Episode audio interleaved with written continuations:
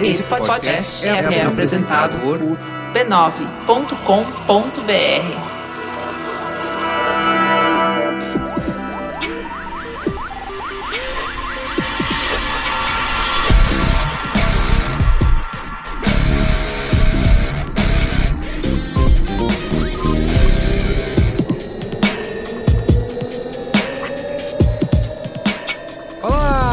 Merigo, esse é o Braincast número 216. Estou aqui hoje com Luiz Assuda. Saudades, De hein? volta, hein, Luiz saudade Assuda? de Faz você, tempo. gente. Meu Deus do O que você céu. tava fazendo da vida aí que você não tava aqui nos Cara, prestigiando? além de viajar, É. eventos... Viver a vida. Viver a vida. Tomar cachaça? Sofrer. Ah. Sofrer. Sofrer. E sofrer. e sofrer. É. tava por aí. Entendi.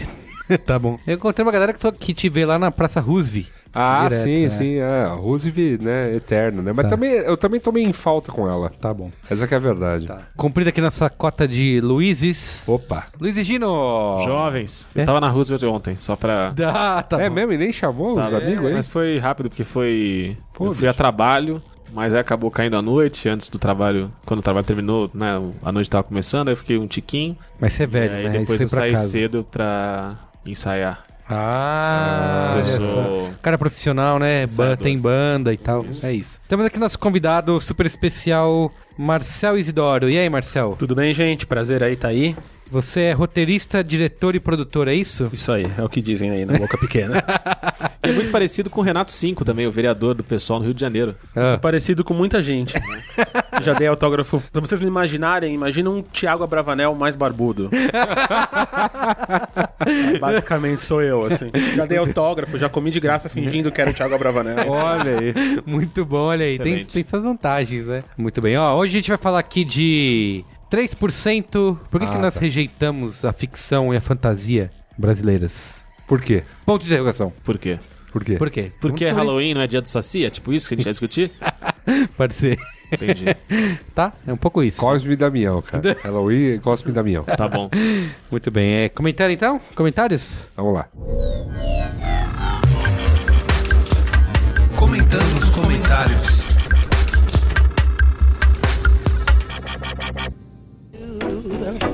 What I do, what I do, da da do, da da do. Muito bem. Comentários, comentários. Ó, tenho aqui, antes de a gente ler os comentários do nosso último programa, preciso agradecer novamente nossos patronos, né? Quem colabora via patreon.com.br Braincast São pessoas maravilhosas. pra manter o Braincast existindo. Encontrei patronos no Ah. Comic Con Experience. Ah, é? É, eu, eu dei eu vou alguns fa- abraços em patrões, patrões deram um abraço em mim. Ah, de que legal. Vou falar disso. recíproca. Vou Foi falar bem, disso. foi bem interessante, bem E bacana. eu dizer que nós teremos a festa da família B9, né? Esse ano exclusivo para patrões. Exclusiva. Exclusivíssima. Então, Exclusivíssimo. se você quiser ainda ter tempo de saber, né, detalhes e participar dessa festa da família B9 de podcast, Eu diria que o tempo tá acabando. Tá acabando, tá acabando. Entra lá no Patreon, faça sua contribuição, entre no nosso grupo Brancasteria Gourmet. Você pode contribuir pro Mupoca também, que diz aí, além do que voltou hoje, né? Voltou, parece. Voltou, voltou com tudo. Então, você pode fazer parte da Mupossonaria Pode. Você também pode contribuir pro Mamilos. por Mamilos, exato, por Spoilers Talk Show. Olha, Talk Show. E você pode fazer parte aí de todos esses grupos pra participar da nossa É festa. fantástico. Bonito, né? Bonito. É isso. Rejeite seus amigos dos outros círculos sociais e converse só com a gente. Faça novos amigos. Eu acho que essa é a coisa mais interessante. Sabe qual a coisa que eu mais acho da hora? Os amigos produzidos nesses grupos de patrões dos podcasts. A galera se reúne. Eles se reúnem, eles saem, eles namoram, eles se pegam. Que bonito. É muito legal. Muito legal. E eu queria falar, você falou de CCXP, Falei. Rolou lá, que eu tinha até anunciado aqui no Braincast passado, o Encontro Nacional do Podcast. E, cara, foi emocionante, foi incrível, foi filé mignon com chantilly, como Excelente. diria Luiz e Gino. Nós estivemos lá no palco Ultra, na- no sábado, às 7 da noite, e 500 pessoas ficaram do lado de fora, só pra vocês terem uma noção. Gritando o nome de vocês. Gritando, ah! Tava lotado lá o lugar que eles precisavam lá Uau. fora. Tava tendo painel da Marvel ao mesmo tempo, com o James Gunn lá falando. Ou seja, concorrência estava grande. Tinha Nerdcast ao vivo, tinha Mas o ainda todo. assim não era suficiente, não é? Ainda assim, a galera tava Qual lá. herói da Marvel Isso. consegue bater Sigo- de frente, não é? Exato. Competir Que da hora. com figuras como Não, o isso. Carlos Menino. eu, e eu longe, né? E eu Você tava longe, né? tava longe, mas assim, foi Eu não muito tava legal. recebendo A esse gente, calor todo, não. Nós fizemos vários podcasts lá representados, tanto no palco como ali na, é, em frente na plateia. Falamos um pouco sobre podcasts, né? Como quer fazer e tudo mais. Falei que muitas vezes a gente decide a pauta na mesa do bar. Opa. Não sempre, né? Não sempre. Às vezes a gente Não se planeja e tal. Não, faz tempo que a gente não faz isso. Faz tempo, tem convidados, por exemplo, como o É, Marcel aqui, não, é os só. Não, vou falar que, ó, se você tirar aí os especial, últimos, assim. os Então, últimos especial. meses Não, de Braincast, comemora. foram todos muito bem preparados. Exato, tipo, Merigo, Ah. qual é a pauta do programa que nós vamos gravar? Não, não, já tem definido, já tem convidados. Impressionante. Nossa, tô impressionado. Difícil, né? Tá fazendo escola também. Parabéns, os outros podcasts da casa estão se inspirando no Braincast. Isso, Esse profissionalismo maravilhoso que a gente Com tem. certeza. E, cara, assim, é muito legal participar desse evento, não pra participar, falar no palco e tal, mesma coisa de sempre, mas porque depois todo mundo rolou um grande encontro ali, vários ouvintes vieram falar comigo, com a Ju, abraços, beijos, amores e tal, todo mundo, Luiz Yassuda, sou fã do, do Yassuda. Que isso, cara. Sou fã do Luiz e Gino, vocês são fodas, Mentira. nananá. Foi, como diz a Ju, foi uma surra de amor, tá? Foi muito legal ali. Só tem, só tem uma coisa pra falar sobre tudo isso. Diga. Doideira! Foi legal, se tivesse sido, você ia gostar, viu? Eu imagino que Luiz sim, cara, que eu tava em outro Você evento, né? encontrar o público ali. Quero agradecer todo mundo que foi falar comigo, tirar foto. Tava, tava em outro evento, tava confraternizando É, com- em outras com- cidades, em né? outra cidade, com tecnologia. Encontrei alguns, alguns ouvintes. Encontrou? Encontrei. É, achei muito legal, porque às vezes a gente tá aqui gravando toda semana e não tem noção, né? Desse público que a gente atinge, da galera Mas é- que, é legal, é legal. que gosta e tá ouvindo sempre. Então. Enco- Encontrei com o Maron, que é uma, coisa, uma pessoa rara, né? Ah, exatamente. Agora... Nunca mais veio Faz pra cá e tal. Encontrei, encontrei. Eu disse, disse ele que viria hoje, mas. É, pois Estamos aqui é. esperando ele. Isso, tamo foi- eu tava lá na CCXP também, nos quatro dias a trabalho, não participei do painel de Podcast. dos podcasts, mas eu tava lá e foi muito gratificante poder abraçar algumas pessoas que passaram por lá e vieram falar que eram ouvintes e tal. Isso, é Foi- muito foi legal. As bacana. pessoas, vocês às vezes ficam- com vergonha de falar com a gente. Falam, Não, que nada, foi super legal. Foi. Um monte de gente bacana. Eu, eu não vou lembrar. Eu sempre pergunto o nome das pessoas e tento guardar o É, nome eu quero das fazer pessoas isso. pra O, falar. o Cris Dias criou o método Faustão, que é quando alguém vem falar com ele, ele anota o nome no caderninho. Ah, isso é ótimo. Aí ele chega aqui no dia da gravação. Com a nota fiscal Com a e fala. notinha e fala: Quero mandar um abraço pro fulano e tal. quem, Fujioka? É isso. Tipo isso, né? Ah, olha aí. Exatamente. tá devia- eu devia-. Como eu não vou lembrar o nome de todo mundo, eu vou lembrar o nome de um cara. É. E eu tento assim abraçar todo mundo que passou por lá, que era o Murilo, Hum. que era pai de um garoto chamado Benício. Tá. E aí ele falou: Ah, Murilo Benício. ah, entendi. aí você gravou. Aí você gravei por isso. Entendi. Então, assim, que- todo mundo que passou lá na, na Vivo me deu um abraço e falou: Cadê o Merigo? Cadê o Yasuda? Então, Que bonito. obrigado pelo A carinho. gente tem que fazer Pelo mais. amor. O ano que vem, na CCXP, eu quero exigir lá um painel exclusivo da família B9. É o mínimo. É o mínimo, né? Se mínimo. espera. Já que.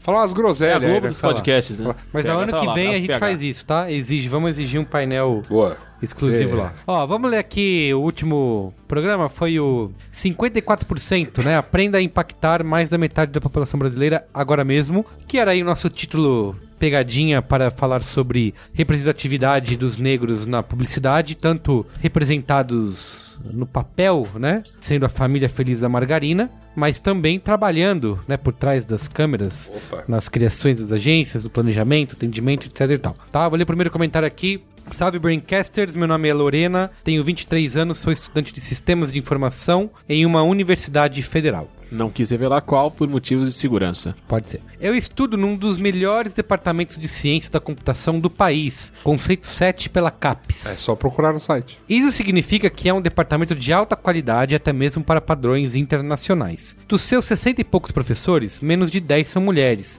E pasmem, nenhum negro compõe o corpo docente. 60 e poucos professores, hein? Além disso, há poucos discentes negros também, uma vez que a dificuldade que o curso impõe, aliada com os obstáculos colocados pelos professores e coordenadores, afasta aqueles que porventura precisem conciliar trabalho ou família com os estudos, comumente a população negra. Quando se coloca na ponta do lápis que uma bolsa de iniciação científica é 400 reais, a de mestrado é 1.500 reais e a de doutorado é 2.200 reais, e só então com sorte, depois de 10 anos, pode se tornar um professor, dá pra entender o que afasta um cara da periferia da pesquisa. E ainda assim, trabalhar ao invés de viver de bolsa é desencorajado pelas universidades. Tudo em nome da manutenção dos altos padrões. Acredito que o caminho para a inclusão passa por uma sensibilização e uma flexibilização de padrões que só podem ser atendidos pela população que já é privilegiada. Entender as diferentes realidades dentro da universidade não é mais opcional. A bolha, o link com o Braincast anterior, hã? Hã?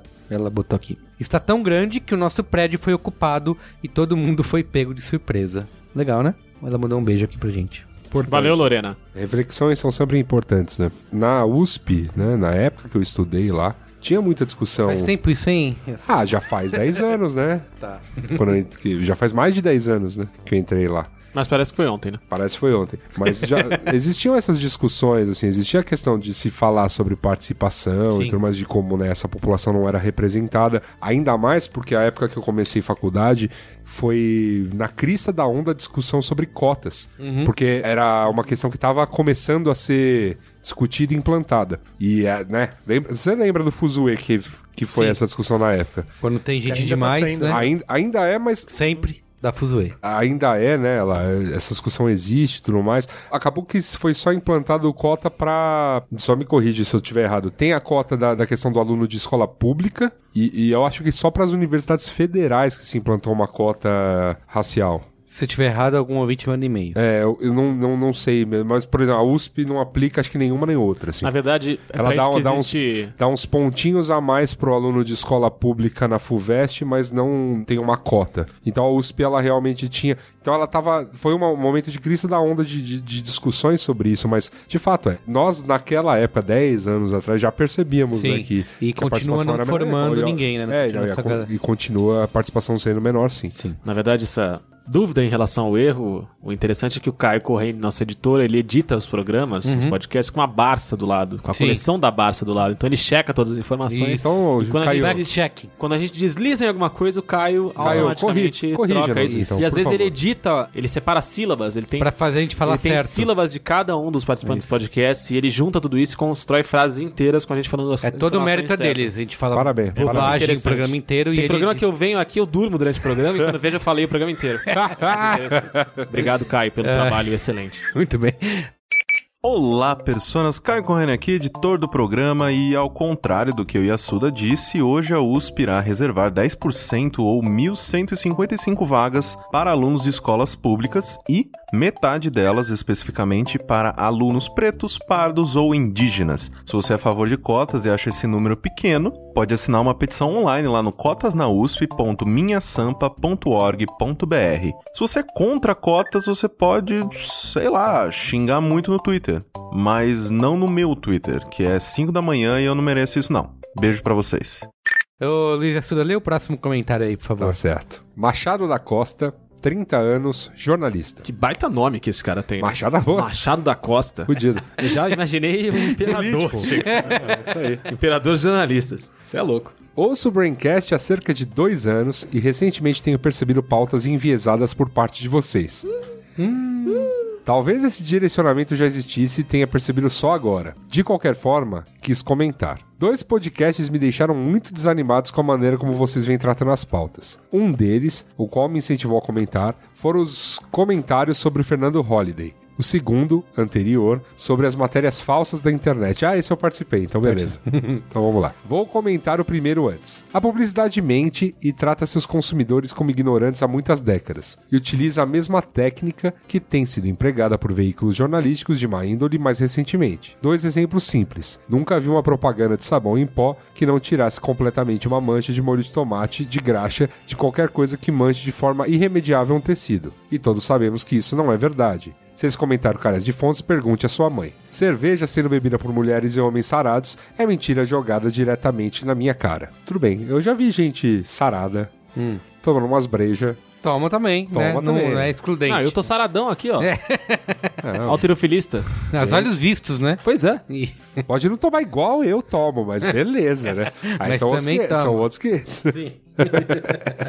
Ah, é. Notícia falsa não é jornalismo, é marketing. Sai o sabão em pó e a cerveja e entra um político ou um juiz federal. Sobre o Fernando Holliday, é um absurdo que sejam feitos comentários sobre uma suposta síndrome de vítima sofrida pelo vereador eleito de São Paulo sem uma apropriada resposta dele. Para mim, Parece óbvio, para uma pauta sobre racismo e a dificuldade de acesso dos negros a cargos de alta remuneração, o convite a um dos negros mais proeminentes do país e que pensa de forma completamente diferente da lógica vitimista padrão seria obrigatório. Mamilos!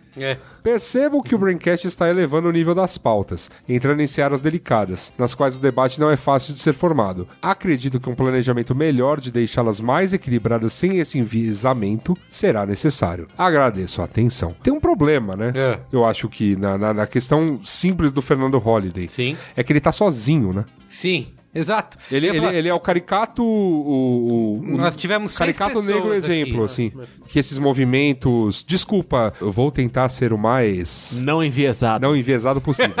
Tá Mas assim, tem os movimentos que precisavam provar um ponto. Acha um exemplo que, numa boa, como diria o Cris Dias, um exemplo frente aos dados serve como anedota. Sim. Só que o cara é um exemplo real. O cara é um exemplo de, ah, um cara que lutou. Legal, cara. Tem muita Não, gente. a galera que tava aqui no programa falou que ele é o, o exemplo perfeito pra galera branca poder falar, tá vendo? Tô falando que, É, mas- mas é que tá ok. tudo errado. Olha esse cara aqui pra comprovar isso. Só que tem isso que você falou. É um. Então, ma- mas a mesma coisa, qualquer outro exemplo que você. Tipo, qualquer pessoa vai, vai conhecer exemplo daquele cara que nasceu na favela, batalhou, que, tipo, venceu os preconceitos, que hoje é um cara fudido. Foi lá e fez um vídeo de Dragon Ball, É, campanha. aquela coisa toda. Só que, né, novamente, serve como anedota. A gente trabalha com dados, os dados são Sim. de uma exclusão gritante. Eu perguntei pro pessoal que tava aqui. É só, é só isso. Pro- Tipo, eu tô querendo ser o menos enviesado Tentar possível. fazer uma análise assim, se o cara ele sabe disso, mas ele tá indo pro lado onde vai dar mais poder pra ele e tudo mais. E ninguém, assim, todo mundo foi por uma opinião de que o cara é só mais uma vítima, entendeu? Assim, ele deve ter sofrido tanto preconceito na vida dele que ele resolveu abraçar isso aí, ele, ele, ele realmente acredita. Eu honestamente acho que as coisas podem ter dado muito certo pra ele. Do tipo. Não, o cara se elegeu pelo DEM. Não, e, e assim, sabe, aquela coisa do. Na Tudo trajetória dele, de certa forma as coisas deram certo. Ma- Mas, Mas o, pra ma- 99% mas o problema, dá. o problema é pro resto, né? Eu gostaria, né? A vida seria maravilhosa que a gente tivesse mais Fernandos Holidays. Essa que é a verdade. Que aí deram beleza. certo. Aí beleza, a Sim, gente poderia estar falando sobre meritocracia, que aí, ah, todo mundo partindo da, Um monte de gente deu certo. um monte de gente né? deu certo, beleza, maravilhoso. Mas não é, não, não é o que os dados mostram. É só isso. Então, assim, você dizer pra mim que, ah, um debate igual seria trazer o Fernando Holliday pra falar igualmente com outra pessoa que tá falando uma coisa completamente diferente, sendo que se tem uma maioria das pessoas que falam uma outra coisa. Grande E, maioria. cê- e tem ele gritando sozinho. Algo que contraria, que contraria estatística, que contraria é, é, Todo mundo que o estudos. apoia é branco, né? Por É, coincidência, por né? coincidência. Todo mundo que tá por trás dele falando, olha, esse cara aqui é tudo branco. É, então assim, temos um- uma questão de equilíbrio aí das coisas. É óbvio que o discurso a ser aplicado é, é o que estudos mostram, é o que ciência mostra, é o que experiência de outros países mostra. Quer dizer, não é uma questão de. não é uma discussão que. O Fernando Holliday ele não, não tá sozinho numa discussão, é uma discussão muito maior do que de uma coisa que aconteceu no mundo todo, não só no Brasil. Uhum. A gente tem que parar um pouco também de, de, de achar que, ah, estamos falando só de você, que. Não, é, uma- é, é tudo, sabe? É, Conclusão, é muito não grande. deveríamos chamar, então, Eu acho que não, cara. Tipo, não, pode até chamar, só que assim, se ele quiser vir, se ele quiser sentar, não sei qual que seria o, o lance do convite dele, até, até porque nós, nós gravamos em horários alternativos e, e respeitamos os horários de futuros vereadores de São Paulo que tem que trabalhar, né? Porque afinal eles tem que trabalhar bastante, certo? Sim. Pela cidade e Sim, tudo mais. Então, tese. assim, a gente faz isso em horário de hobby Pela cidade, pela família. tudo mais. Não, mas, mas novamente, eu não, desculpa se parece enviesado, é só porque. Não, se parece, não. Nós As- somos enviesados. Não, mas, eu achei que ele ia e falar. sempre seremos. Desculpe se parece enviesado. Mas é. É isso. Ah, desculpa se Mas parece é. enviesado, mas eu O acho. Braincast nunca se propôs a não ser enviesado. É, isso que eu é, quero é, tem- é, tem- eu, acho que, eu acho que tem duas coisas aí. Tipo, é, exato. O Braincast, ele nunca. Nenhum dos participantes do Braincast chegou aqui falando: olha, galera, nós da imprensa imprensa imparcial. É isso.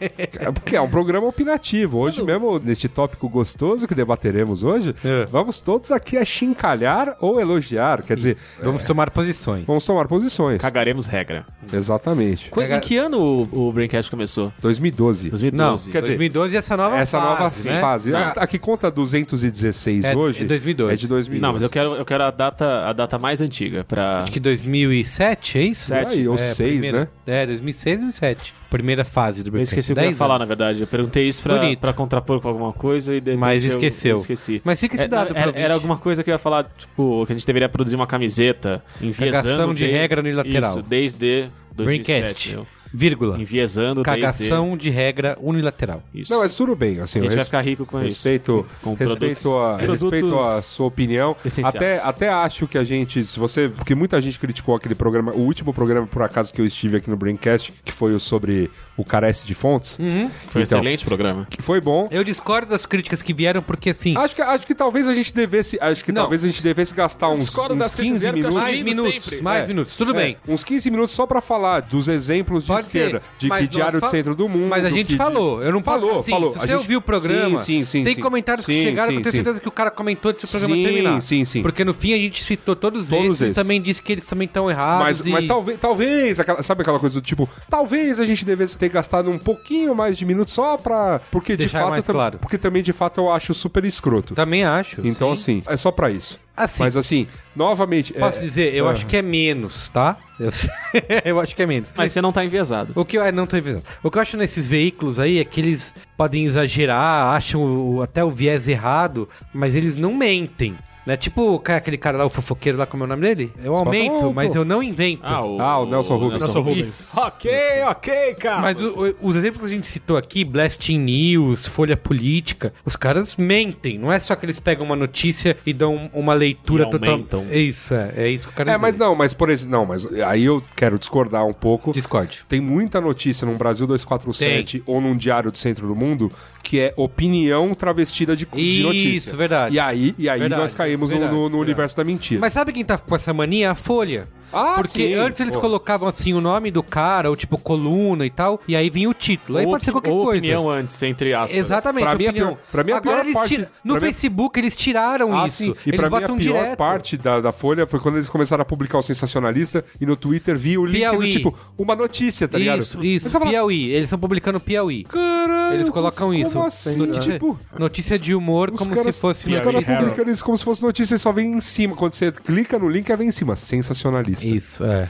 É isso mesmo. Nossa, cara. Mas, Mas, mas, esse é o assunto de outro Braincast. Exato. mas ainda, ainda assim, o, o- Desculpa, esses outros veículos que são mais alinhados à esquerda também fazem isso. Também, Fazem. também tipo, Fazem, o tem travestem coisas opinião, é. postam coisas absurdas. Como notícia. Eventualmente também postam coisas, assim como esses, eventualmente um ou outro desses veículos também postam umas coisas que, ah, legal, dá pra ler. Ah, Tipo, sim. Sim. Sim. É que você tem que saber O problema é que, como eu disse, cai na questão do Pedro Lobo. Faz tanta cagada. Quando Que faz uma coisa certa. não que foi o- acredita. que foi o caso lá daquele cafezinho quando publicou a tabela de mídia, que a gente usou exemplo no programa, Uhum. né? Que tipo, ó.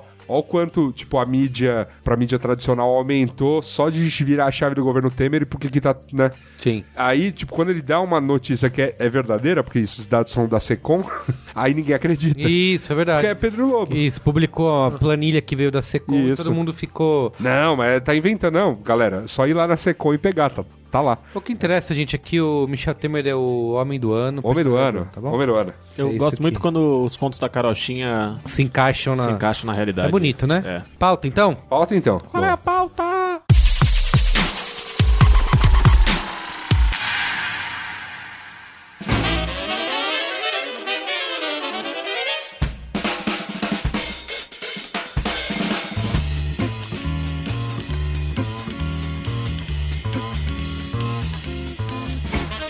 A gente teve recentemente a estreia aí do 3%, certo? Na Netflix, que é uma série que a gente acompanha no B9 desde 2011, né? Aguardadíssima. Guardadíssimo, porque a gente. Foi o Cris Dias que publicou, aliás. Ele fez esse post, botou o piloto e tal. A galera pirou, o post viralizou. Eu lembro disso. Ele continuou sendo buscado durante anos. As pessoas procuravam 3% e caiu no B9. Os comentários na época, de 2011, eram assim: Putz, isso muito tinha que virar uma série, não sei o quê. E passou. Aí chegou na Netflix e falou, ó, vamos transformar 3% em uma série. Netflix que é a fada madrinha do Isso. visual, né? A minha, meu ti- eu lembro que o meu título do post no, no B9 era isso, assim. Netflix com a sua espada flamejante da justiça vai transformar 3% numa série. Ah, ah, é, tá vendo? Ah, ó, a, a gente acabou de falar sobre a mídia. E ser enviesado? manipulador. Manipulador enviesado. B9 nunca se comprometeu a não ser enviesado, Jamais, jamais. Sempre, sempre direto na notícia. Então tá bom, ok. tá?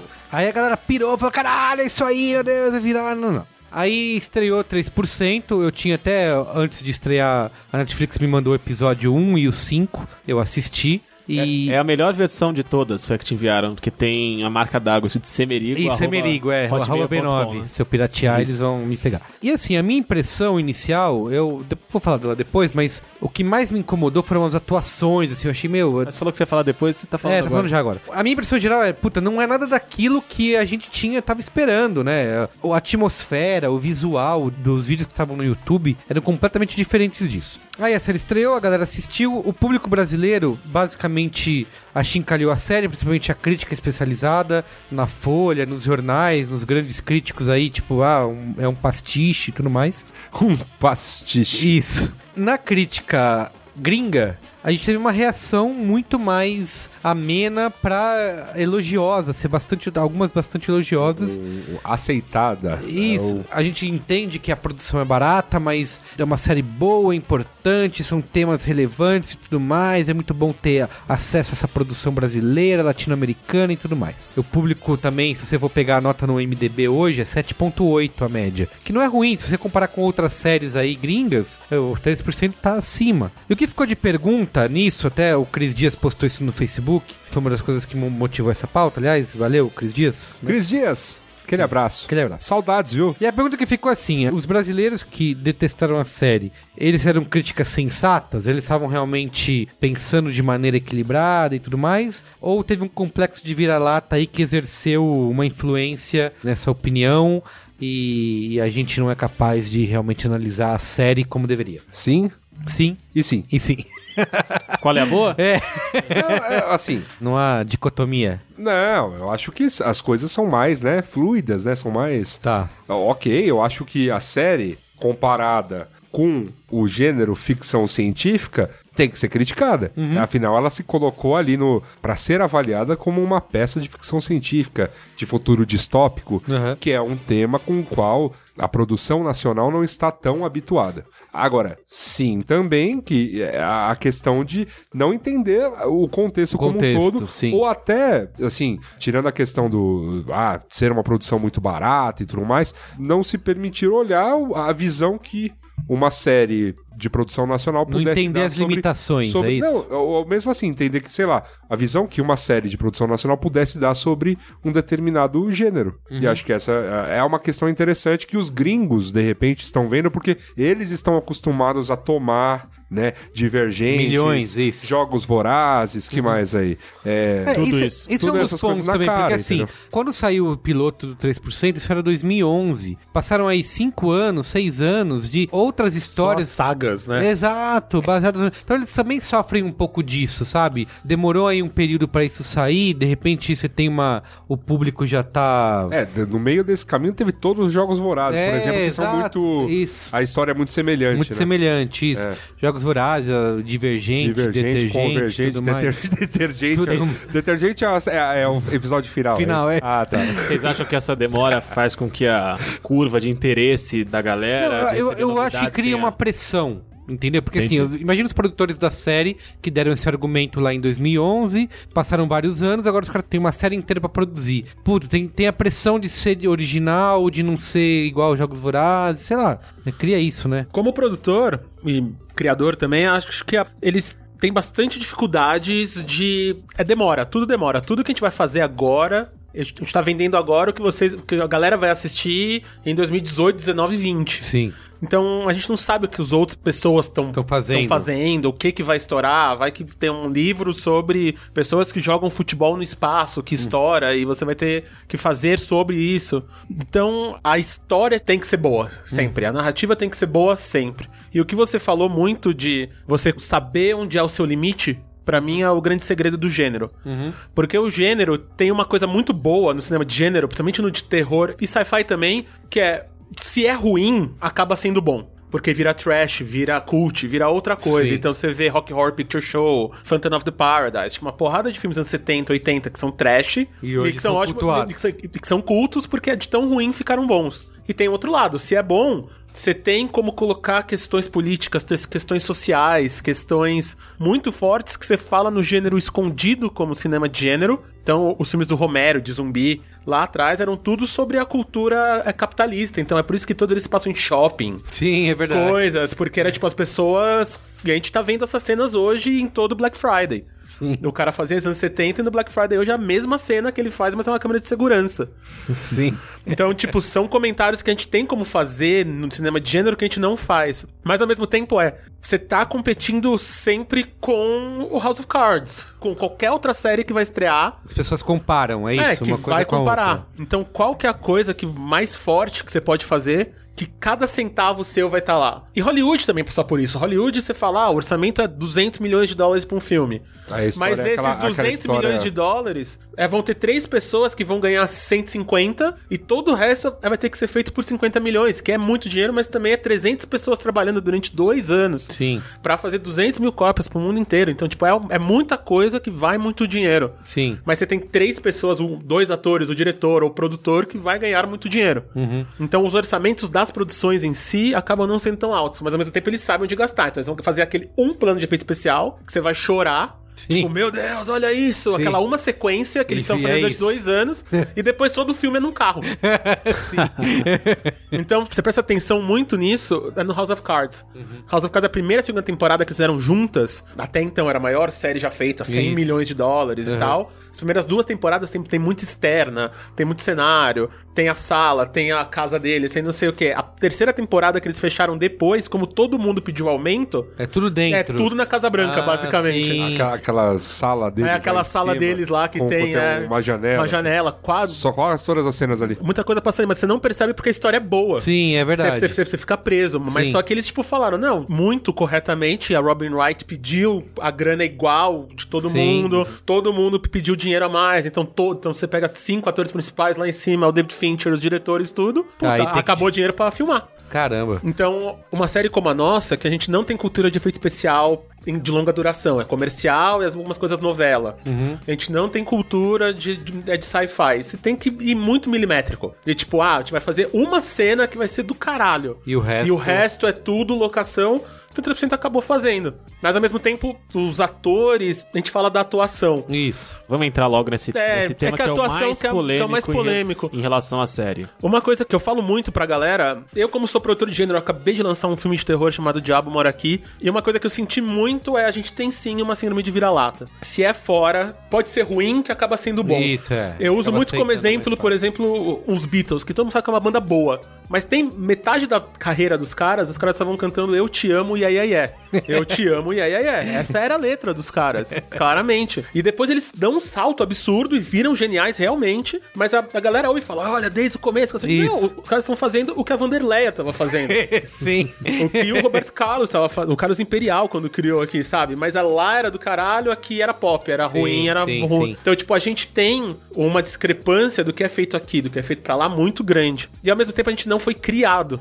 Acho que esse é, é tipo, a ponto. gente não foi criado nisso, a gente foi criado no que lá. é, os super-heróis, a fantasia, tudo é a nova mitologia, é quase uma nova religião que esses caras estão criando. Então, o super-homem é Jesus, Uhum. Sim. o Batman é outro, qualquer outro deus. Tipo, a gente conhece os super-heróis de uma maneira mitológica e tanto as ficções científicas, Asimov, qualquer esses caras, Star Wars, sabe? Tipo, criaram universos inteiros. Aqui a gente tava grudado na novela, tava isso cruzado na Glória Pérez, tava, É tava grudado no, é, no Rei do Gado, outras e, coisas. E isso, e isso tem uma característica de atuação, de De narrativa. narrativa toda própria. toda própria, que forma atores. Assim, não tem como a gente falar sobre produção nacional Sem falar que, tipo, quem domina a produção nacional, né, e e a distribuição, a questão ser a Globo e ter um modelo próprio de produção dela, vai acabar impactando por bom Escola tempo. Wolf Maia. É, por exemplo, mas é que tem outras. Completamente, Mas é que tem outras ali Tem o dentro. mas- tablado, a escola Wolf Maia e. Mas, por Tá exemplo, bom. você pega as séries brasileiras que mais is- fazem sucesso hoje na TV a cabo.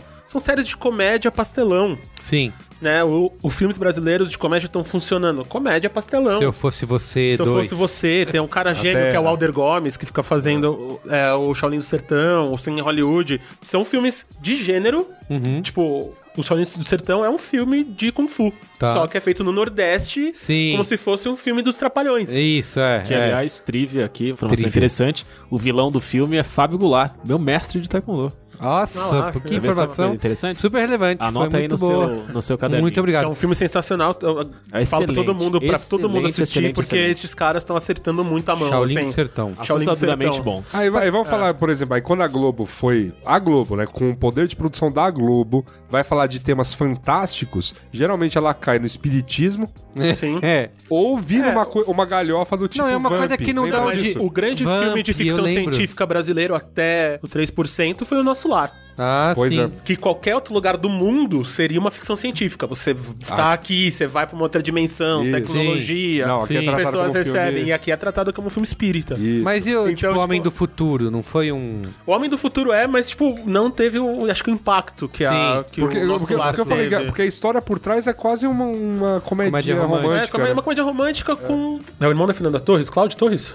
Isso o nome dele, É. do diretor? É. É. Eu acho ele tanto Redentor quanto Sim, O Homem Redentor. do Futuro são filmes que Verdade. que são filmes de gênero, ele sempre tem que colocar e ele sempre realiza bem. Mas só que são filmes que não chegaram no público, assim, tão forte quanto o Nosso Lar chegou aqui. E é um ônibus de grupos espíritas assistirem, a galera comprava DVD e tá. E também tem o mesmo problema, que o problema é, é um filme lindo de se ver, mas são atores das peças espíritas atuando. Sim, sim. Então, um exemplo que eu tô usando muito recente é o Doutor Estranho. Que você pega o Doutor Estranho, você assiste, o making off deve ser engraçadíssimo, porque é o, é o Cumberbatch tendo que ser sério, vendo a Tilda Swinton careca, fazendo os movimentos quase de Tai Chi Chuan, sem nada ali. Dormammu. É, e falando só uns nomes estranhos. Então, olha, o Jagamoto vai acabar o mundo porque o Dormammu vai Estou vir. aqui para barganhar. É, e, e aí você vê, os caras são super sérios. Ele pode. Ele tá ali falando Shakespeare, basicamente. Sim, assim. sim. Ele tá atuando, Sim, é. que, como se o peso do mundo estivesse nas costas Isso, dele. E tá, mas é um cara criado, tipo, já não é a primeira coisa que eles fazem. A Marvel já tá há 10 anos fazendo isso. Todos os atores ali são atores que estão vindo de série, seja o Sherlock, seja. É verdade. Tem várias coisas que estão fazendo ali que são fantásticas. Aqui. A gente, gente tinha a Vamp, o nosso lar, agora o Supermax, que foi filmado ano passado estreou Que foi, agora. que foi um fracasso e não vai ter segunda temporada, a Globo já falou, né? Então, mas eles já filmaram. É isso que eu quero entender, porque eles já filmaram a versão América. Ame... Ah, espanhol é da verdade, série. Eles é filmaram junto. Que tinha galera argentina, né? é, argentina. Chile, tipo, eles trouxeram uma- um elenco de fora pra filmar, então eu quero entender como é que funciona. Sim. Conheço todo o pessoal que escreveu. Mas assim, o que eu queria, Marcel, uma coisa que eu, que eu até falei no post lá do Chris, que a galera é síndrome de vira-lata e tal. E eu tenho essa opinião, tipo, eu não eu assisti um pouco de 3%, essa parte da atuação me incomoda, quando de, cria uma barreira pra todo o resto, sabe? Porque eu tô sempre, aquilo É, tá me então, mas distraindo. Muita gente pontua, por exemplo, nessa coisa da gente querer diagnosticar como síndrome de vira-lata, acontece, sei lá, os cenários. A galera fala, a gente cresce acostumado a ver ficção científica com as superproduções hollywoodianas. E aí a gente vai ver 3% e aí, sabe, Então, mas tem é aquele que eles- negócio que tem uma cara de hospital. Então, tem- mas eu- era Corinthians. Então, mas eu tem- rebato isso. Não, a gente tem várias coisas que a gente poderia Sim. começar a questionar pra, pra falar. Só que, de repente, a atuação é uma coisa que grita tanto Grita, na é nossa verdade. cara Na minha opinião, que todo o tá? resto Então, fica, é, mas eu, fica em uma segundo das coisas plano, que eu né? rebato do 3% é que você vê claramente que a referência dos caras, pra mim, é a maior ficção científica do, do século, por enquanto, que é o Filhos da Esperança, o Children of. Men. Aham. Então você vê que eles copiaram claramente. O Quarão. Filhos da Esperança é um filme gigante, mas é um filme todo em favela, basicamente. Então é uma ficção científica muito foda, mas não tem nada. Então a referência ali tava certinha. A coisa é, quando eles vão pro outro lado, que vai aparecer o prédio. Opa, no É o primeiro episódio aparece É o prédio que eles vão entrar. Aí, eu, tipo, a, a maquete da Amazônia Equatorial, sei lá, Aham. que é o nome da cidade lá. O 3D. É ali que você sai. Então, se, talvez se não tivesse um plano geral, tivesse um plano, tipo, meu, vamos fazer toda a série interna e um plano geral ali Sim, dentro. pra, pra situar. Situar, tipo, vai ser esse, vamos chamar o cara XYZ, fodão, Marvel, pra fazer esse plano e bora lá. As, as pessoas envolvidas são fodas, né? São, têm experiência. O São. Tata Charlone, tipo, é incrível, né? Então, Tipo, e é ele de- que trouxe essa coisa mais real ali, Sim. a câmera na mão, Porque câmera no o que eu ombro. falei, o que eu queria dizer, É a completando- cidade de Deus, né? O que eu queria completar é o seguinte, é, eu não considero síndrome de vira-lata, porque se pegar as produções brasileiras da HBO, por exemplo, são coisas que não deixam nada a dever para séries gringas. Eles podem ter menor orçamento, eu acho que até tem atores que têm a escola global de atuar, mas assim, todo o resto, sabe, sei lá, Magnífica 70, por exemplo, o negócio, é aquele tem o do psicólogo lá, que é o O dirigido pelo Celton Mello. Oh, não, o... Psy, não é? Psy, Ah, Psy. Isso, Psy. Cara, se você botar no mudo e estiver passando, você fala, ah, você nem sabe dizer o, o que é uma coisa e o que é Então, outra. eu acho que assim, que o visual, pela primeira vez, a gente tá igualado, o mundo inteiro tá igualado é, tecnicamente. Uhum. Uma produção desse tamanho, você tem acesso às mesmas câmeras que uma Marvel tá usando, que o Star Wars tá filmando os episódios 250 que vai ter nos próximos anos. E aliás, a fotografia do 3%, eu particularmente acho que é o ponto mais Altíssima. alto. É altíssimo. Não, que colocaram a foto um é diretor linda, geral linda, que é linda. fotógrafo. Então, o cara, tipo, se fosse uma coisa que ele não ia errar ali, era claramente isso. Mas a- da- do lado da atuação, a gente tem, tipo, exemplos de série americanas, como a gente, talvez a gente não fale a língua e a gente não não é uma primeira língua, quando começa a falar um inglês, então qualquer série da Shonda Rhimes. Sim. As- É. Elas são novelas, É elas são Não, sempre não. tão abstratas. Todo mundo, ah, vou te Ela- matar, meu Minha- Deus. How to Get Away with a Murder. Eu Não, mas assisti, a- assim, eu assisti porque achei divertido, mas eu tinha essa impressão. Cara, é uma novela, novela, é novela. novela. Não, pra- How to Get Away mim- with Murder é é que conhecido ficou- na Vila Mariana como Malhação no Law School. É, exatamente. Ah, pra mim, pra, mim, a que mais, basicamente. pra mim a que mais gritava, assim, de toda. Acho que não era da Shonda Rhimes, é, é outra. Mas era aquela Revenge, cara. Revenge. Revenge, Essa, Revenge, é. essa gritava no É, assim, uma é coisa. novela. E não- não, não, mas assim, as aí não atua, vai pra Globo, As né? atuações bem caricatas. Sim. E aí não atua, vai aquela vilona. É isso, É que a novela, é que historicamente a É. novela tem uma coisa que primeiro era a tela quadrada, que você não podia abrir o plano, então, então tipo, você não conseguia fazer plano geral. Sim. Então você tinha que fazer muito pessoas close na cara coladas. das pessoas. E a Globo, com o Boni, eles criaram a- o, o padrão Globo, que era basicamente tipo, você tá vendo novela na hora do jantar. Na hora, ou fazendo outra coisa. A televisão é um acessório, não. Na época, hoje já mudou um pouco, o- mas na época era- é um acessório. Tá na sala. A segunda tela. É, a ela primeira tá é na o prato. sala É a lá. segunda tela sem a então, primeira. É você ter que saber o que o cara tá fazendo sem ouvir nada. Isso. Então, tipo, é a sobrancelha, é quase o, o vilão vir. Só falta ele vir com o bigode e mexer na ponta do bigode. É a Nazaré, né? É a Nazaré. Então, tipo, coisa tem que ser absurdo pra você estar na cozinha, a TV tá na sala, você ouvindo a intenção do som, você saber o que tá acontecendo, você vê a imagem e falar, "Ah, a mocinha tá brigando com a vilã. Sim, E que, e que, pô, vamos dar o braço torcer. Caralho. Não, é, ab- Pô, é absurdo é isso. absurdo. Não. Absurdo isso. É, um, é um domínio da linguagem muito, muito Pô, absurdo. Absurdo. E aí você vem de uma época que os novels, os livros, viraram série. Então eu, eu tenho uma amiga que a gente brinca, que, tipo, se o Dostoiévski, esses caras estivessem vivos hoje, provavelmente eles estariam fazendo televisão, não estariam lançando livro. Porque o Mad Men, essas coisas é. The Breaking Bad é basicamente é o Ricardo III no Novo México com drogas. Eu, eu falava, eu, falava, eu falava isso pro Merigo na época que tinha acabado o Breaking Bad, que, My Kingdom que, eu- que é uma. Que o Breaking Bad era uma tragédia grega. É, já tinha bem exatamente. É. crescido. E aí ele ficava, ah, não sei o que lá, mas tava na cara o que ia acontecer no final. Mas- Tá bom, tá bom, parei, parei. E aí a atuação, você pega esses atores que vêm e o orçamento. Vamos comparar os valores, né? Você- Sim. gente- Eu tenho aqui, ó, o The Black Mirror, por exemplo, essa última temporada que a Netflix pagou, 130 milhões de reais. The Crown, que é a série mais cara da Netflix Por até episódio? Hoje. Pela que série é, inteira, né? pela série pela é, temporada. série inteira, temporada, é, do ano. Nossa, se fosse 130 milhões por episódio. Não, aí não, É, não, não acho que o, exemplo, Game of Thrones acho que é 1 milhão, né? O É. episódio mais caro foi 10 milhões. É, The Não, Crown, o Game of Thrones acho que é 60 milhões a temporada. temporada inteira. Temporada Sim. inteira, é uns 670. O The Crown, que é a série mais cara da Netflix, 340 milhões de reais. E 3%, 10 milhões de reais. Então, assim, uma fração. São tipo, oito episódios, é, então- 10 milhões. Aí você É, pega aqui um complica, filme né? no Brasil, um filme médio no Brasil, custa uns 3 milhões, Uhum. entre 3 e 5. Então os caras tiveram que fazer. São oito, são Oito episódios, eles tiveram que fazer quatro longas por o preço de dois. Sim. Então, tipo, é metade do valor que a gente precisaria se fosse fazer um filme pra fazer uma Sim. série, mas dinheiro pra mim nunca é desculpa. Tá. Dinheiro, tipo, é você sabe a verba que você tem, adequa pra sua verba. Qualquer projeto que a gente vai pegar, no mundo inteiro vai ser assim, você vai perder dinheiro, vai ganhar dinheiro. A parada da atuação que eu acho mais complicado porque a gente não foi criado mesmo. Então, provavelmente aqui a gente tem muita cultura do cinema de autor, de um cinema que é mais visceral, que é um cinema que você vai, você vai falar de coisas mais pessoais, né? Que foi os filmes brasileiros desde a retomada que vem fazendo Sim. isso. E junta isso com a novela, esses atores não estão prontos mesmo, assim.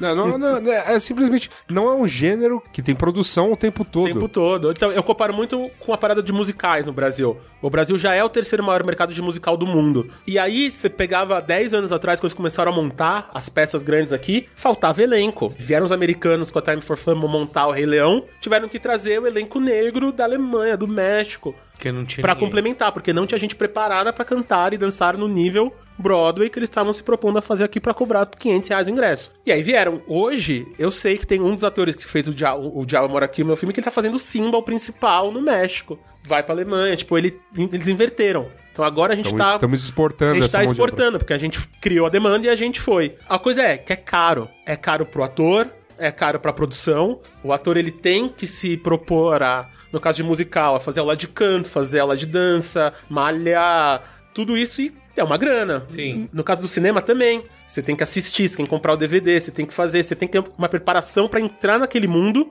e fazer parte daquele mundo. Ainda mais um mundo que você não faz parte. Se você só fez teatro do Zé Celso e vem vai fazer o Star Wars, claro que vai ser diferente. Sim. Claro que não vai fazer, sabe? Claro que você não vai en- entrar na- nesse mundo. E pra um produtor aqui, nossa, é muito, é muito difícil você colocar no orçamento uma linha de vamos ficar um mês vendo filme Sim. e todo Lógico. mundo junto discutindo e A falando, produção já começa a filmar amanhã. Porque É, então, tipo, precisa- galera, ó, a sua diária é tanto, eu vou ter dinheiro pra fazer tanto, então faz um desconto pra fazer uma diária a mais e bora lá. Sim. Então, no nosso caso do filme de terror, por exemplo, do Diabo, a gente teve o luxo de ter três semanas com os atores. Que era um, é um filme de. É um slasher americano com mitologia brasileira. Então, adolescentes indo pra uma casa no fim de semana transar e tem os monstros Lógico. brasileiros. Fazer sexo é sempre ser Exatamente. punido com É sempre importante. É. Não, vai ser punido pelo... E aí, Pelo pecado. eles chegam lá, Era tem loira os do es- banheiro?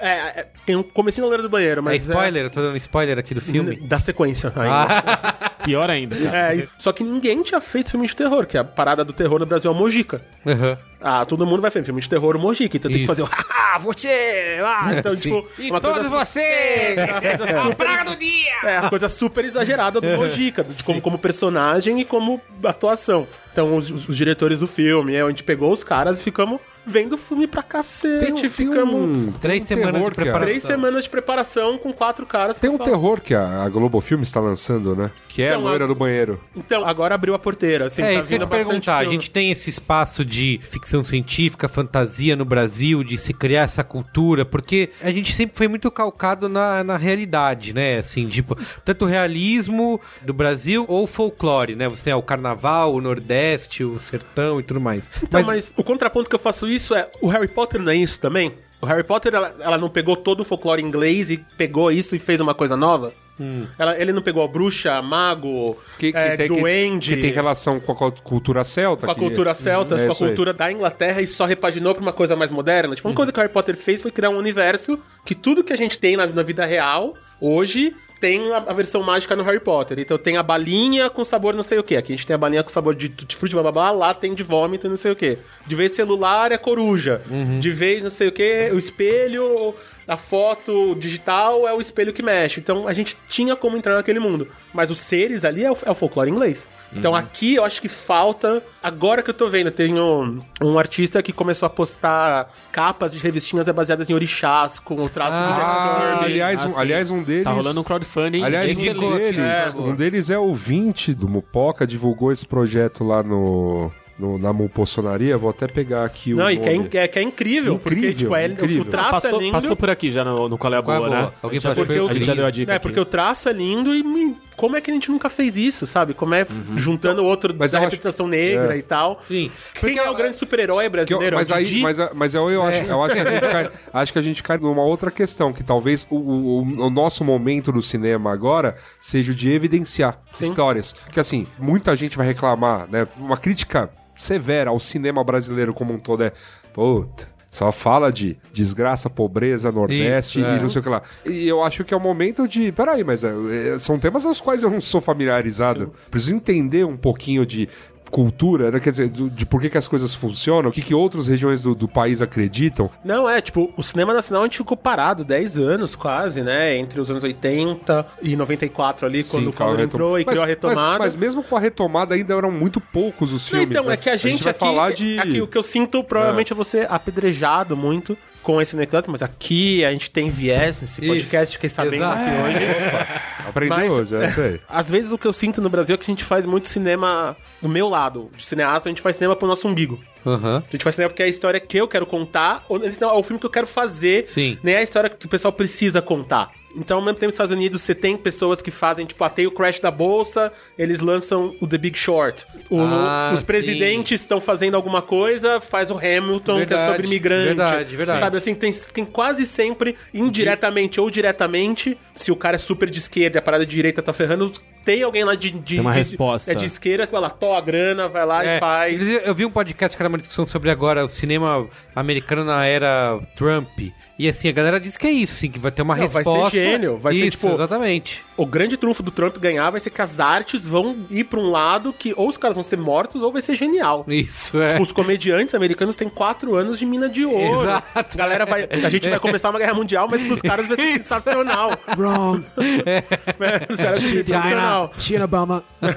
Então, tipo, a gente. Todo o conceito da lei de incentivo que é ótima. Tipo, qualquer filme que a gente faz são 300 pessoas que trabalham, famílias inteiras, cidades que a gente dá dinheiro. É sempre muito dinheiro, muito tempo, muito tudo. Tudo isso que a gente faz é ótimo, mas as histórias que a gente conta às vezes é porque eu quero contar, não porque ela tem que ser contada. Entendi. E isso pra mim é sempre uma coisa muito delicada. E ao mesmo tempo é, a gente pega muita coisa francesa, de eu sou autor, É, eu quero tá, fazer. tá. Quando os franceses mesmo têm, as- tipo, tem o Luc Besson, tem uns caras lá que, tipo, o- os filmes de ação em todos, o Transporter, todos esses filmes estão vindo da França. E a gente não se liga que o cinema francês foi criado como uma resposta comercial ao ao cinema americano. Então eles se juntaram e falaram: o que a gente pode fazer que é diferente do cinema americano pra a gente assistir? Não é só pra ser arte, é tipo, não, cinema é indústria, tem 300 pessoas lá, Tem que fazer e também a gente tem roda que fazer dar, é dar dinheiro. E a outra coisa é a ficção científica e o, e o gênero, que pra mim é a, a grande sacada de você fazer comentários indiretamente. Então, Aí cai- a gente caiu numa outra coisa. Tem um- o- uma certa feita da minha vida, fiz um curso de dramaturgia.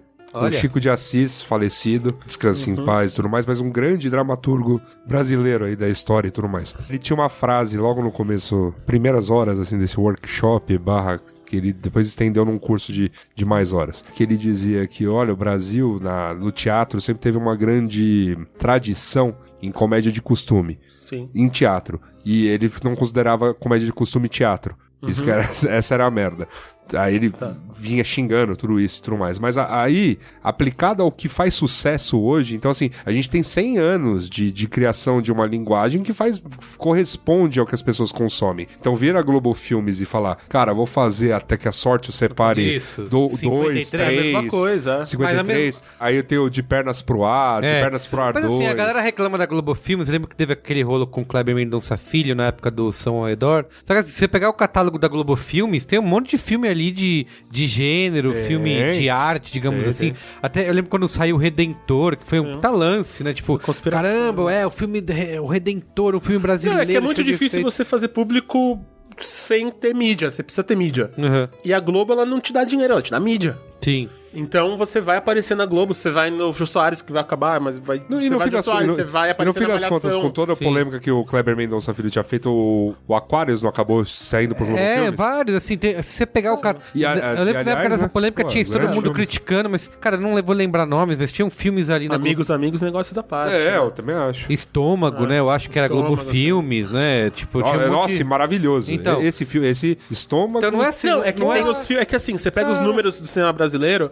a gente tá fazendo muito filme e tá lançando muito filme. Então a gente faz uma média de 120 filmes por ano e tá lançando entre 120 e 150 filmes por ano. Então tá uma média de 2 a 3 filmes brasileiros por semana. Uhum. Mas quantos vão acima de um milhão de espectadores? São 5 ou 6. Verdade. Quantos é, vão acima de 500 mil espectadores? Se você pega os 20 maiores filmes, tem um salto tão grande entre, tipo, os cinco primeiros pro décimo, que é Mas- risível. Mas, vamos dizer assim que a gente tá fazendo isso.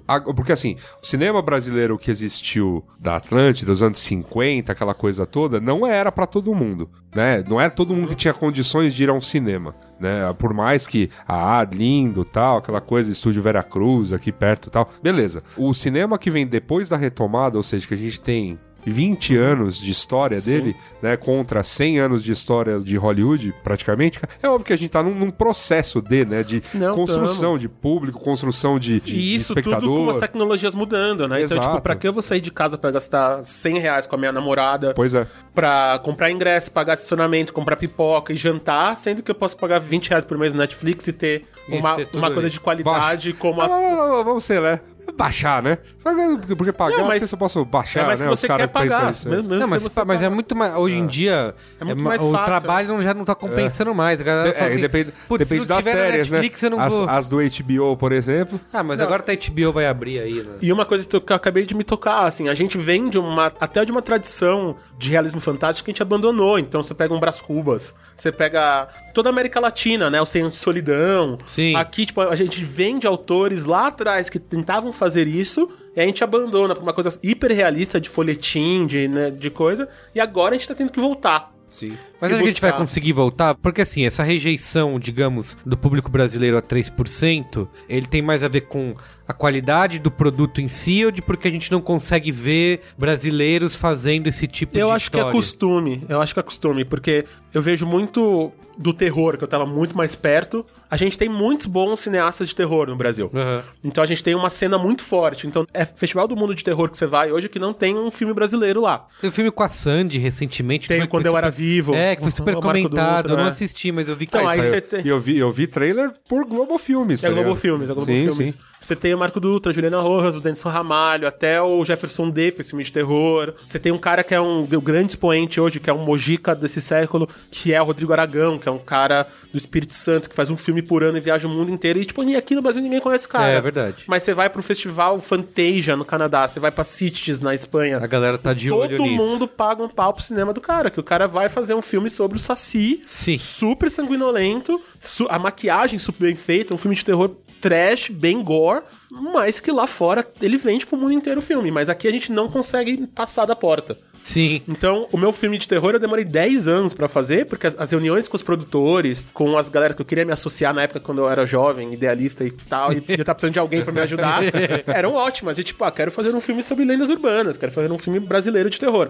Puta ideia, porque o Mojica, porque a loira do banheiro, porque o homem do saco, de onde eu vim, do Pará, de Belém, no- de Minas, nossa, lá eu morria de medo. Era duas horas a gente conversando isso, e aí, vamos fazer? A ideia é ótima, a ideia é ótima, mas. Na hora de assinar o cheque. Mas não- não vai dar, porque sabe como é que é, cinema de gênero no Brasil não funciona, não sei o quê. E aí você vem o, o Annabelle é a maior bilheteria do ano. Então como é que o filme de uma boneca que mata, sabe, uma Mata, boneca sim. essas que, Sim. mata criancinha é maior do que um filme que fala sobre a nossa Não, assim, realidade a- de, de negros e escravos É, a de gente fazenda. tem o cinema de Então, terror americano aí, tipo, nos últimos anos tem tido uma eh, filmes independentes, né? Teve agora aquele do que é Não Respire, mas não, como que era? É, é o Don't Breathe do, É, é, do- do, esqueci. É do Fed Álvares, que é um latino-americano. Isso, exato, assim. E tem um monte desses filmes que acabam se tornando que são baixo orçamento, pra, pra Hollywood é o melhor esquema, É, mas né? o terror é a base de tudo. Todos os diretores que a gente paga pau hoje, o James Cameron, Peter Jackson, Vieram de terror. Vieram de terror de baixo orçamento, porque é onde você consegue fazer o que você quer. Ninguém vai, vai, vai te encher o saco, você aprende muito e é isso. Se for ruim, vira cult, se for bom, é bom, e você pode fazer um depois do outro. E aí, quando um estoura, os números pros outros produtores é sempre absurdo, porque Sim. você fez um filme por um milhão de dólares e arrecadou 100 milhões. Então, tipo, a, a conta, que é a bruxa de Blair, né? Você faz um filme de, com 100 mil dólares, vai pra 300 milhões no mundo inteiro, 400. Sim. Então, essas contas pro produtor, depois da parte do business, aí o diretor vai e estoura. É maravilhoso. Eu tava vendo um argumento de que assim, o nosso cânone cultural é muito eurocêntrico, né? Muito, então é. você. A nossa, a gente tem a imagem de que pra gente poder fazer algo à altura, essa alta cultura, essa coisa elitista e tudo mais, a gente tem que vai pra esse lado do realismo, né? Ou muito do folclore brasileiro, né? Carnaval, sertão e tudo mais. E que todo o resto, ele é meio visto como. Ah, isso é entretenimento de massa, sabe? Se a gente fizer isso, nós não vamos ser reconhecidos como. Culturais. Mas eu rebato e- isso de novo com o grande autor da história, que é Shakespeare. Uhum. O cara, quando ele ia preencher ficha em hotel, que já acharam, ele colocava William Shakespeare empresário. porque ele sabia que ele tinha que colocar a bunda na cadeira. Então ele tinha que ser melhor que o Marlowe do teatro do lado, porque pra galera ir ver a peça dele, tudo bem que o cara era um gênio, mas ele tinha que escrever uma peça muito melhor que a do teatro do lado pra galera ir ver a peça dele e não ver a outra peça. Mozart era a mesma coisa, ele escrevia pro rei. Se o teatro não enchesse, o rei ia ficar puto e não ia dar, ia dar dinheiro pra ele. Então os caras que a gente acha gênio hoje, provavelmente 200, 300 anos atrás, eram caras que eram populares.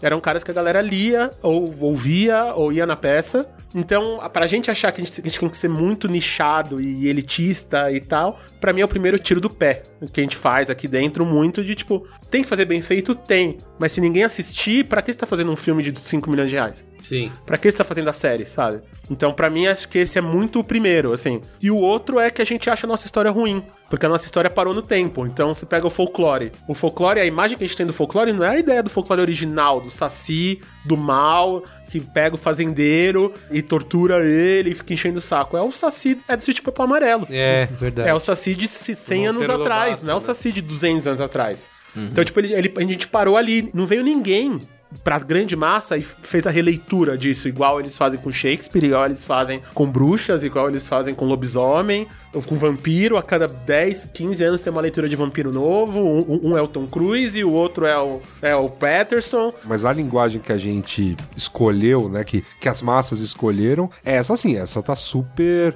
bem desenvolvida. Por isso que, tipo, a formação de atores que estão prontos pra fazer folhetins, né, aí vão encarar uma série de... Uma série mundial, né? série mundial de ficção científica. Você fala, putz, cara. Mas eu acho de que assim, tudo porque assim, Vamos ter ruídos A aí. gente falou aqui, a Netflix e a HBO estavam aí disputando espaço de mídia, né? Você via, sei lá, em ponto de ônibus aqui em São Paulo, tinha painel de um lado era o Westworld, do outro lado era 3%. Então eles estavam aí disputando a atenção das pessoas de um tema de. é, são temas diferentes, obviamente, mas é ficção científica de qualquer maneira, né? Então você acabou aí tendo uma disputa de atenção, digamos assim, né? Tanto a gente teve a Comic Con agora recentemente, lá o, o stand da HBO era praticamente todo Westworld. Na Netflix não era todo 3%, mas um dos painéis mais importantes lá era com elenco e tudo mais. Tinha bastante destaque, tinha, Bastante tinha roupa do elenco, Isso, tinha isso. Então, tinha assim, eles disputaram ao mesmo tempo aí a atenção do espectador. Você acha que isso é uma questão de grana? Isso é uma questão de ah, quem tinha mais orçamento, quem... Não, é- na real é que o gênero vende. O gênero, junto com a animação, é a coisa que mais vende, que é mais fácil traduzir, porque é um mundo fantástico que Sim. não é nenhum lugar. Então, eles cada vez mais estão investindo. A HBO tem um problema muito sério que daqui dois anos eles estão sem o, o Game of Thrones. É, eles e eles não têm nenhuma série porque eles vivem. Eles, eles não passam comercial, eles, eles têm que ter assinante. Assinantes. Ser assinante não existe HBO, então não existe as séries fodas que a gente gosta. Então eles tinham que colocar alguma coisa ali que seja mundial. E pra ser mundial, normalmente, é os grandes filmes que a gente gosta aqui. É quase sempre de algum gênero. Seja super-homem, seja ficção É científica, verdade, é seja herói, ficção científica, western. Mas são coisas que não são dramas reais. Sim. Né? Tipo, os grandes filmes mundiais normalmente são de gênero porque você tem esse height reality, nessa realidade aumentada que todo mundo consegue se projetar ali, mesmo sendo a Nova York, é a Nova York que tem o Homem de Ferro e o Homem-Aranha. Uhum. Então eles têm que investir. Calhou de os dois ficarem prontos ao mesmo tempo, assim. Calhou mas, é que, mesmo. mas que 3% não é uma produção pra ser global. E o Westworld é, é isso. Não, eu acho que 3% ele foi criado pra ser global porque o Netflix não faz nada mais se não for pros 190 países dele ao mesmo tempo. Sim. A coisa é, a galera que vai assinar, a primeira coisa que a galera pode assistir é em português na Netflix. Mesmo, assim, você vai lá e não tá dublado, tá na sua língua, os caras estão falando ali uma língua que você entende e é feita pra você. Sim. Então, se os caras não fizessem isso, da mesma maneira que eu imagino que na França eles. A série que eu acho bem mais ou menos, a Não, série lá, Marcel, lá, é do? Gerard. É, Gerard é, Depardieu, é. é, é de Marcel. né? É, mas é, que é político lá. Isso. Na França deve ter bombado de patrocínio, porque eles precisam vender a assinatura naquele país. Calhou de ser, mas sem. Agora, cada vez mais a gente vai ver cada vez mais séries de ficção científica, séries que já estavam muito grande, mas e até escondida. Tipo, a minha série favorita recente é o The Leftovers da HBO. Sim, Que é uma série de ficção científica que não tem nada de ficção científica. A, a não ser a premissa. Premissa, o Tipo, resto não todo é. mundo desaparece de uma vez. O resto dos personagens. Todo mundo é né? personagem, mas é uma verdade. série de gênero. É eu também me surpreendi assistindo Leftovers, que era- eu esperava ter as respostas e tudo Não, mais. não vai ter nada. E depois que você assiste a primeira temporada, você fala, cara, não vai ter respostas. Não, Não. tem. Tem uma situação criada.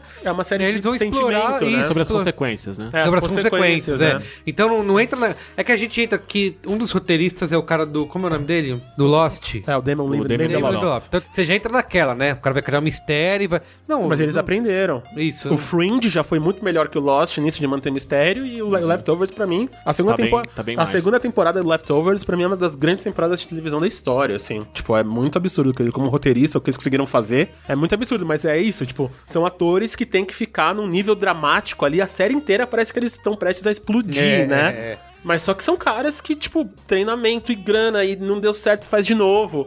Sabe? Tipo, tem esse tempo. Uma série comparou de dinheiro aqui, mas agora, provavelmente, aposto muito, assim, que com a gente cansando eles. Entendi. Então, tipo, se eu, em 10 anos, consegui fazer um filme de terror, fiz. Teve público, fomos pro festival, tamo indo super bem na TV a cabo. A galera viu e entendeu que não era um filme do Mojica, entendeu que, tipo, o som era bom, a coisa. E uma coisa que eu fiz, que é uma diferença muito pequena, mas que mudou, que eu falei pra minha equipe inteira, pra todo mundo, era: eu não quero fazer um filme brasileiro, eu quero fazer um filme no Brasil. Sim. Que, que muda completamente o approach. Porque aí quando, quando a galera vai ver um filme brasileiro, já vem todo esse preconceito, de, de preconceito de conceitos antigos mesmo. De tipo, ah, o, o som vai ser ruim, a atuação vai ser tosca, o roteiro vai ser mais ou menos, e blá blá blá. E não, quero fazer um filme que. Se esse filme fosse numa fazenda no Texas, uma fazenda. Funcionaria. Não funcionaria. Como é que a gente faz isso acontecer? Então a foto foi pra assim, o roteiro foi assim. E é uma decisão difícil de se tomar, ainda mais que você. Mas hoje, com os mercados globais, a gente não tem como não fazer, porque a galera inteira quer ver o filme. Tem que ver o filme, né? Tem uma coisa que você falou, Marcelo, que eu queria retomar. Você estava falando da questão de toda a produção ser feita pra ser global, né? Que lógico que o Netflix ia botar uma grana no negócio que fosse pra mercado interno aqui. Você acha que tem influência dessa necessidade, dessa decisão, nos maiores pontos de crítica que a gente tem a 3%, dele ter que ser global? Você acha que isso, isso trouxe alguma coisa pra produção? Então, eu acho que, que pra trouxe gente mais. um- parece estranho, assim. Eu acho que trouxe mais um peso de tipo, temos que fazer isso ficar pau a pau, do que uma coisa de escolhas pro bem, assim, de tipo, ah, temos que mudar esse ponto de roteiro, porque senão no Japão eles não vão entender. Porque se for pensando nisso, você vai ficar maluco. Não dá pra fazer uma coisa, ah, porque isso aqui na África não vai funcionar, isso na Austrália vai ser ponto de container, não. Mas eu acho que um peso de tipo, ah, não, estamos fazendo uma série pro Netflix, com não sei o que, eu acho que pode ter vindo sim, de vamos pôr a- as cartas na mesa agora, porque não sei se vai ter uma próxima temporada, vamos fazer o que a gente sempre quis fazer. O que sempre que eu tô produzindo pra alguém, eu falo, não é porque a gente tem acesso a coisas que a gente tem que usar as coisas. Então a gente não precisa fazer efeito especial se não pedir. Você pode querer fazer, mas se não caber aqui, não vamos fazer. Então, a gente tem uma grua. Cara, a grua tá aí, já apagou a grua. Se ela vai entrar no filme ou não, ela tem que precisar da história ou não. Então tem essa necessidade, assim, que eu acho. Às vezes eu sinto muito quando a gente tá fazendo coisa pra fora, principalmente. Que a gente tem que falar, ah, o que, o que eu sei fazer também. Ah, eu sei sapatear, eu sei cantar, eu sei dar pirueta, eu sei fazer não sei o quê. E você nunca vai ser bom em tudo isso. Então o foco nisso, eu sinto muito nesse tipo de cinema, assim, em cineasta de gênero, que é tão difícil fazer que quando você vai fazer, você vai falar, ah, tô 10 anos esperando fazer isso, então vamos fazer tudo que eu quero. E não, cara, você tem que segurar a rédea e ir tocando. Entendi. E uma outra parada que a gente tava discutindo antes, até na pré-pauta, e a gente tava. surgiu lá na discussão do Chris que a gente comentou, foi que. Justamente, muita gente no Brasil criticou o 3%, principalmente pela onda das atuações. E aí, de repente, ao mesmo tempo, a gente começou a ver vários, vários veículos gringos renomados falando super bem É. e fazendo textos recomendando porque você tem que ver 3%. o é Harry- completamente Henry diferente. Jenkins É. lá, que um dos caras mais respeitados aí, multimídia, elogiou a série, falou que assistiu numa maratonou no É. fim de semana. Muita gente sabe? falando super bem. Você acha que é viagem demais levantar a hipótese que a gente comentou por aqui, que é a, a atuação pra gente.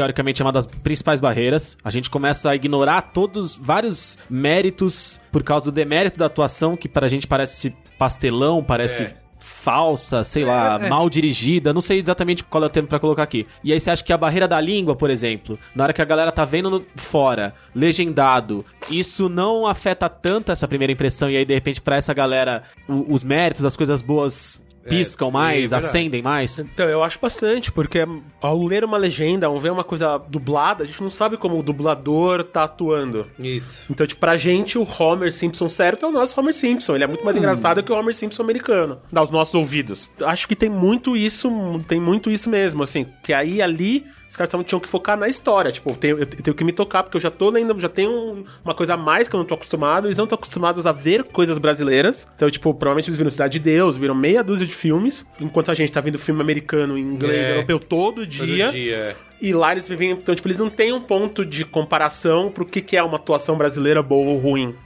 E aí, como a história pega na segunda metade da temporada, você vai embora. Então, até. E são críticas muito parecidas que eu já ouvi com as séries da Marvel, sabe? De tipo, a atuação da menina do. da Jessica Jones é meio engessada, mas é aí verdade. a história é parecida. Então, tipo, Sim. a galera não vai estar feliz. É, assim, uma coisa que de 3% não é nem sua atuação, mas eu acho que tem até uma, é, uma confusão ali no, em que história que eles querem contar, sabe? De. Sim. Você assistiu a temporada toda de 3%? Sim. Você gostou? Então, eu acho que a segunda metade melhora muito. Quando eles começam a entrar na coisa mesmo. Introdução, pra mim é sempre introdução, tem sempre uma. É, você paga um pedágio ali de. Você tá assistindo a série. É fácil você gostar, sei lá, da terceira temporada de House of Cards, você gosta de qualquer coisa, porque É. você já tá habituado com os personagens, personagem, você gosta você do. vai embora, é. Isso. A galera, você sabe o que esperar, quase, Isso, que é a coisa dos procedurals, né? Se você gosta de de CSI, É. você provavelmente vai gostar de Scorpion, de NCIS, de qualquer outra coisa, porque é a mesma coisa. Você começar uma série agora vai- do zero, você vai ter que, ó. Você vai, é. Assiste cinco episódios. E aí, pelo tipo, as menos, séries que a gente acha foda são as séries que já começam no meio da história, né? Então, o Breaking Bad, o cara já é mal, ele só... Já, ele já tá doente, já tá rolando, ele só tá Sim. descobrindo ali. O, o Mad Men também, o cara já é o Don Draper. Hum. Ele não é mais o, o Dick lá, tipo, ele já é outro cara. Já não tem introdução de blá, blá, blá, blá, blá. Eu acho que pra próxima temporada eles vão aprender muito nisso, assim, de tipo, tá, então a gente vai ter essa grana, essas foram as críticas, e o que a gente pode fazer pra melhorar isso. A galera presta atenção nisso? Tipo, de ver, de ler crítica, de ficar. Eu acho que hoje é meio impossível não fazer isso, porque meus amigos todos que são rockstars, são at- atores, não sei o quê, a galera sabe onde os caras moram, basicamente, né? Tipo, então você vai ser, a galera tá meio sem filtro, eu tava falando de notícia antes de começar, de notícias falsas. A galera quer ser ouvida, né? A internet te deu esse poder. Então, mesmo que você não lê a notícia, o que o crítico foda falou, vai vir um maluquinho que vai achar o seu Twitter pessoal e vai te xingar. Ou vai te fazer uma. Sim, ou, sim. ou vai falar bem, ou vai te fazer um elogio, sabe? Então, tipo, vai ter um cara, um É. super fã, um cara que vai falar: Não, eu preciso falar que essa, que essa coisa mexeu comigo, pro bem ou pro mal. É verdade. E você vai pra lá. Teve o post no Gizmodo que eles elogiaram a série e tal. Falou, ah, não é, obviamente, não é a melhor série do mundo, mas tem coisas ali muito boas e tal. Foi uma- uma- um texto bem legal. E nos comentários a galera tava se matando, assim. Tinha uns brasileiros lá comentando. É Please Come to Brazil, né? Brasileira, Isso, né? é isso que você falou, o pessoal tomando um partido, assim. Meu Deus. Não, eu, eu fiz agora um clipe sci-fi também, tipo, no espaço pra Fresno, pra banda aqui. E aí a gente lançou e a gente passou pela mesma coisa, porque a gente fez um clipe em CG, em croma. Não é porque eu fiz, mas tá bonitaço, não sei o que. Todos os gringos, amigos, falando super bem, os brasileiros. Não, mas onde se viu banda brasileira fazendo Ah, coisa com sim. croma? Meu Deus, olha, o cara, os caras estão no espaço. A cara dele tá verde, tô vendo a sombra ali. É, tipo, onde é que já se viu e blá blá blá. E olha, porque era, era melhor a banda tocando. Então, tipo, tem uma coisa, um senso de propriedade, ainda mais nessas coisas. Tipo, ah, eu vi, eu vi o dia inteiro, então agora eu sei tudo da série. Hoje eu tava ouvindo um podcast do Brett Easton Ellis, o cara que escreveu o American Cycle. E, cara, é um- é uma discussão muito boa que ele tá tendo com um crítico sobre o futuro do audiovisual, basicamente, assim, o futuro do cinema e como é que tá funcionando. E o podcast dele inteiro, faz dois anos que ele faz, é meio sobre isso, de tipo, o cinema vai acabar, vai virar outra coisa, ou, ou VR, ou jogo, ou só série e tal, e o que, que, que tá acontecendo? E aí ele falou uma coisa lá que todo esse nosso papo tá ressonando muito, muito nisso, que era o senso de propriedade que a gente, com Star Wars, Indiana Jones, a gente sai de uma época narrativa pra uma época informativa. De tipo, eu preciso saber o nome do terceiro cara à esquerda do Han Solo no bar. Aham, sim. Sabe, eu preciso saber do boneco, eu preciso saber de quando o próximo filme vai ser lançado, a foto da produção escondida. Isso, é. Então, tipo, as séries, os filmes, quase nunca são notícia pelo filme ou pela série. São notícias pelo todo o resto, ultimamente. Então, ah, o ator pegou quem? Ah, o tal elenco, o diretor, ah, o diretor bebeu e bateu em tal pessoa. Mas toda a produção causa esse tipo de comoção, não, né? Não, Então, mas esses tipos de produção que se, tipo, como 3%, que se baseia, assim, em ser mundial e grande e ter, naturalmente virou isso. E é, e é horrível falar, mas, mas virou. Então, você pega o maior filme brasileiro do ano de muito tempo, que é o filme do Kleber, o Aquarius, é um Não fala- puta filme. Não fala isso tão alto aqui que a galera que vai falar que é só um esquerdista, comunista. Ah, é verdade. Pesados. Não, é, não vão ser os Não, primeiros mas, nem eu, os eu últimos. também, mas eu também achei um puta filme. Então, eu Puta. acho um puta filme, o Kleber é amigo meu, então eu vou puxar saco dele mesmo. Mas ao mesmo tempo a galera tá falando só de Kanye, tá falando da grana, É, só tá fala da- falando do das outras protesto, coisas. né? É. Então, tipo, o filme que é bom e, tá, e a galera foi ver, mas só que, tipo, o papo do- disso é isso. Então, o, o- o- a- agora, quando acabou o Avengers 2, acho, a maioria é das notícias que eu li do Avengers 2 foi sobre como o Joss Whedon tava, ele tava cansado, Uhum, é. e como ele abandonou. Verdade, verdade. Ah, então, tipo, não a mapa por publicidade. Mas e o filme? O filme é, isso. bom, é ruim? Juntar todo mundo lá, aqueles robôs todos. É e- ruim, Mas... Então, não é o melhor mas filme, mas. ninguém quer que falar tá sobre isso, falando. sei É. que é ruim. tenho- Sobre eu o Aquarius tenho- teve até a história da, da Veja, né? Aquela Sim. coisa da crítica da Veja, que foi abraçada também pela propaganda Não, é do que filme. o- Como isso também ajudou a... a... Criar, é. Então, mas é a que eles são criar muito esse- espertos, Esse o- universo. O, o em Kleber, ele foi disso, né? crítico 15 anos antes de virar diretor. Isso, é verdade. A Silvinha tá fazendo, como é distribuidora, na vitrine, tá fazendo um puta trabalho de prestar atenção nisso, assim, de, tipo, ser um lançamento digital mesmo, de, tipo, vamos... Vamos pegar o que tá acontecendo aqui e lançar. Então, essa era da informação que você tem que ter o colecionável, a camiseta e consumir aquela propriedade toda hora, acaba a história sempre ficando de lado. E essa coisa, e ao mesmo tempo que você tem a informação, aquela coisa é sua. Sim. Então, tipo, ah, não era aquilo que eu tava esperando. Então, por que o Star Wars último deu certo? Porque é um- é uma refilmagem do primeiro. Uhum. Então, tudo que você queria ver tava lá, porque você queria ver o primeiro filme. Isso. E eles Aliás- fizeram o primeiro filme. Aliás, nesse no, no Rogue One que estreia agora semana que vem, eu vi alguns textos dizendo que isso é que vai definir o futuro da série, porque é Sim. a primeira vez que eles não têm mais, eles não têm essas amarras da ah, de ter É. que seguir todo o esquema e não se abraçaram em ser um remake de um filme. Eles vão ter, agora é, é arriscar, é isso que eu quero dizer, entendeu? Eles vão, Sim, é, eles o vão Star ter que Wars eles acertaram poder- de virar um gênero, né? Tipo, agora é um gênero Star Wars.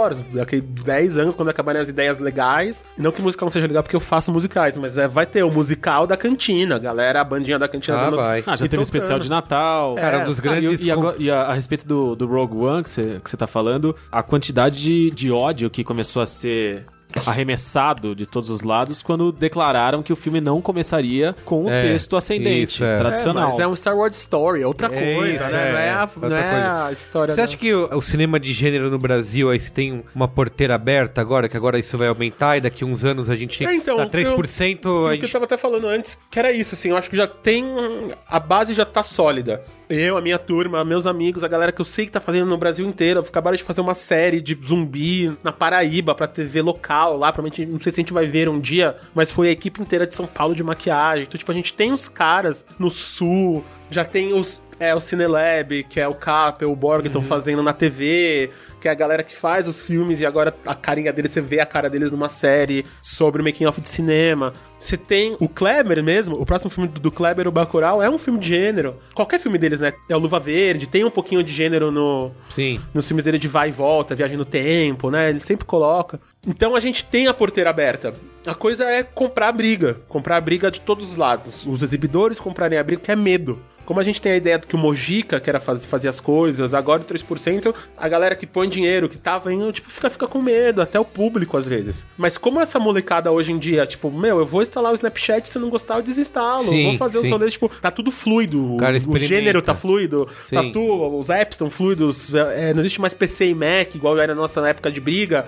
É o que é. Hoje eu sou Android, amanhã eu sou iPhone, tá tudo certo, o que é melhor pra mim. Pra série é igual. Eu vou ver um episódio, se não gostar, eu vou Porque eu lembro outra. assim, acho que foi, até o Claudio Torres falou num- numa matéria que eu li que antes de Tropa de Elite, por exemplo, a gente acreditava que o cinema brasileiro não era capaz de fazer policiais, Sim. né? E aí Então, mas a Tropa de Elite foi... um filme que eles tiveram que bancar do bolso, né? Então, é, esse é o grande problema. Tem alguns gargalos que, tipo, tem que vir um cara de fora Uhum. pra abrir e abrir a rodovia. Então, você vê um cara do mercado financeiro, como Padilha, que viu que o cinema era um puta negócio, trouxe a grana, trouxe a galera e foi lá e fez. Aí você pega... É o Rodrigo Teixeira, tá fazendo os filmes lá com o Scorsese agora, que é produziu A Bruxa, o Francis Ha, filmes bem distintos, mas tá produzindo também. Um cara de mercado financeiro que viu que era um bom negócio, começou a fazer filme no Brasil pra fora, pegar a grana brasileira pra pôr em filme de fora. E aí, com a grana dele, ele reinveste filme aqui.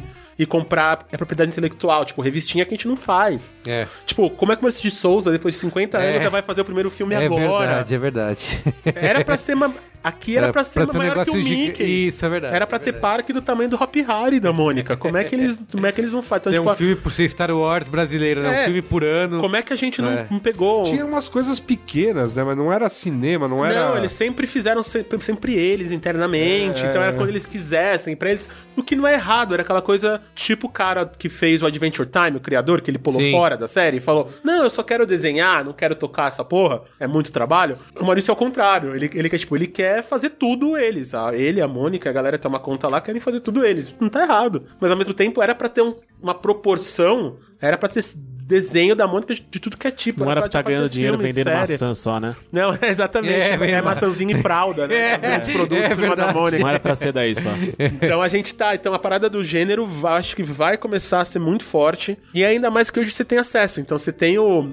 o- acho que é Hugo, né? O cara que tá fazendo os desenhos dos orixás. E se você gostar de orixá, Isso mesmo. é, você vai lá e, mano. Pontos de Ouro Bahia. É, isso aí. E aí você vai lá e você tem acesso a isso. Então eu e o, o Lucas lá da Fresa, a gente, queria, gente gosta de sci-fi. Vamos fazer um clipe sci-fi. Quem gostar, vai lá e ouve a música. Se não gostar da Fresa, vê o clipe. Se não gostar do clipe, ouve a banda e tá tudo Sim, certo. Sim. Então hoje a gente tem mais versões e a gente tá no, no levante, assim, no levante mesmo, eu acho. Com todo mundo aqui foi na Comic Con mesmo, você tava longe.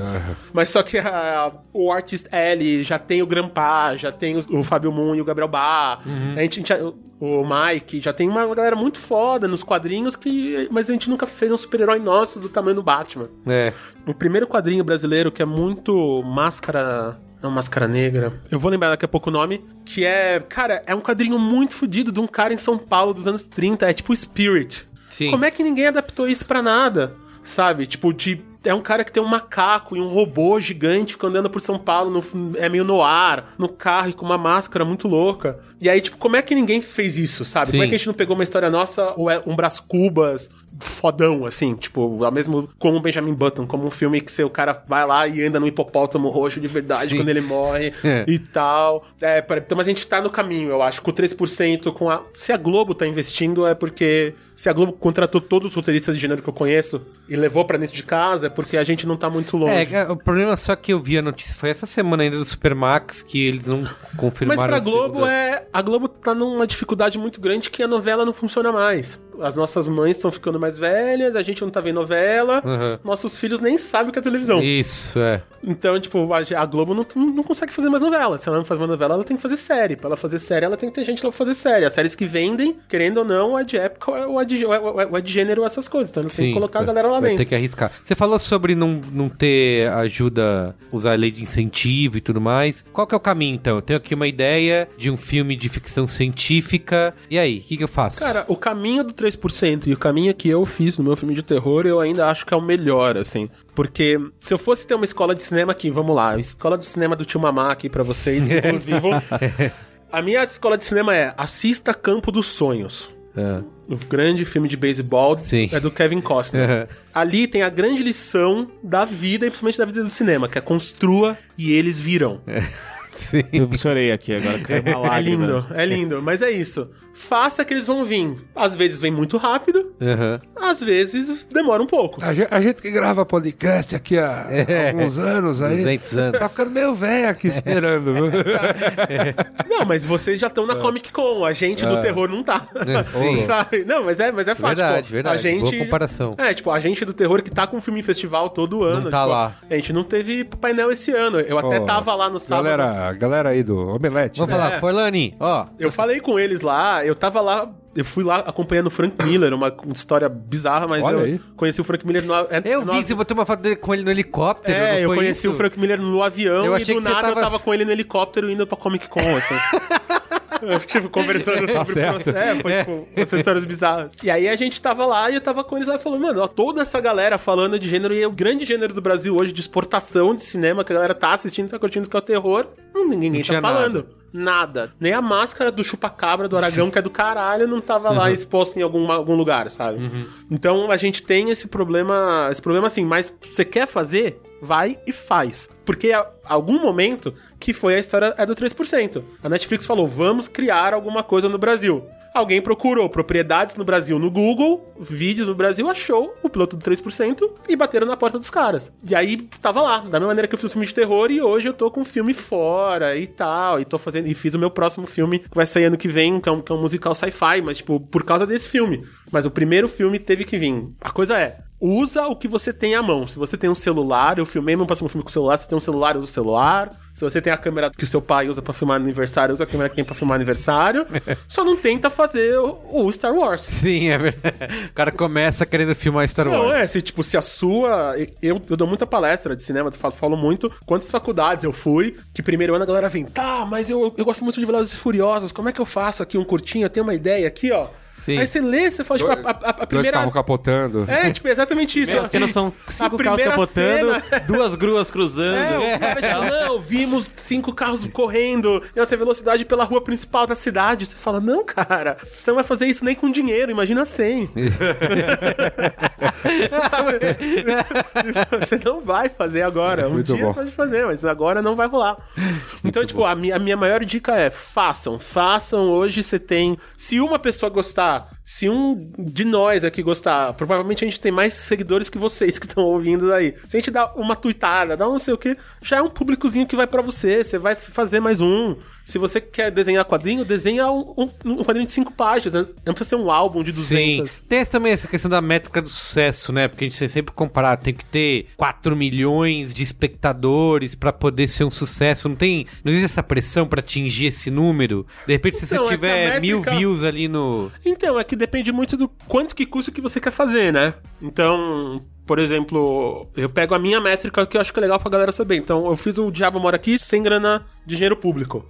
Coloquei de dinheiro, investidores e tal, fomos lá e fizemos. A minha métrica era venda para outros serviços. Então, seja Netflix, iTunes, televisões, fora e dentro, distribuidores fora e dentro. Então, eu tinha. A minha métrica nunca foi público, porque eu Sim. sabia que o público ia ser muito pequeno. E eu tinha uma métrica, tipo, assim que eu, eu- assim que eu vou recuperar o meu dinheiro para fazer um próximo. Sim. Então a minha métrica era, era muito diferente e deu certo. A gente já estreou em 10 países, vai estrear nos Estados Unidos essa semana, umas paradas Faz que eu nunca filmes pra acreditei. ganhar dinheiro pra fazer mais filmes. É, tipo, eu tenho um acordo com a minha equipe e com os meus investidores que é, de vez a gente devolver o dinheiro, a gente reinveste os dinheiros em outras produções. Porque aí a gente consegue ter o giro, né? Que é o mais difícil. Porque aqui você faz... Tem uma ideia. Senta, escreve o roteiro, põe no edital, espera dois anos, ganha, não ganha.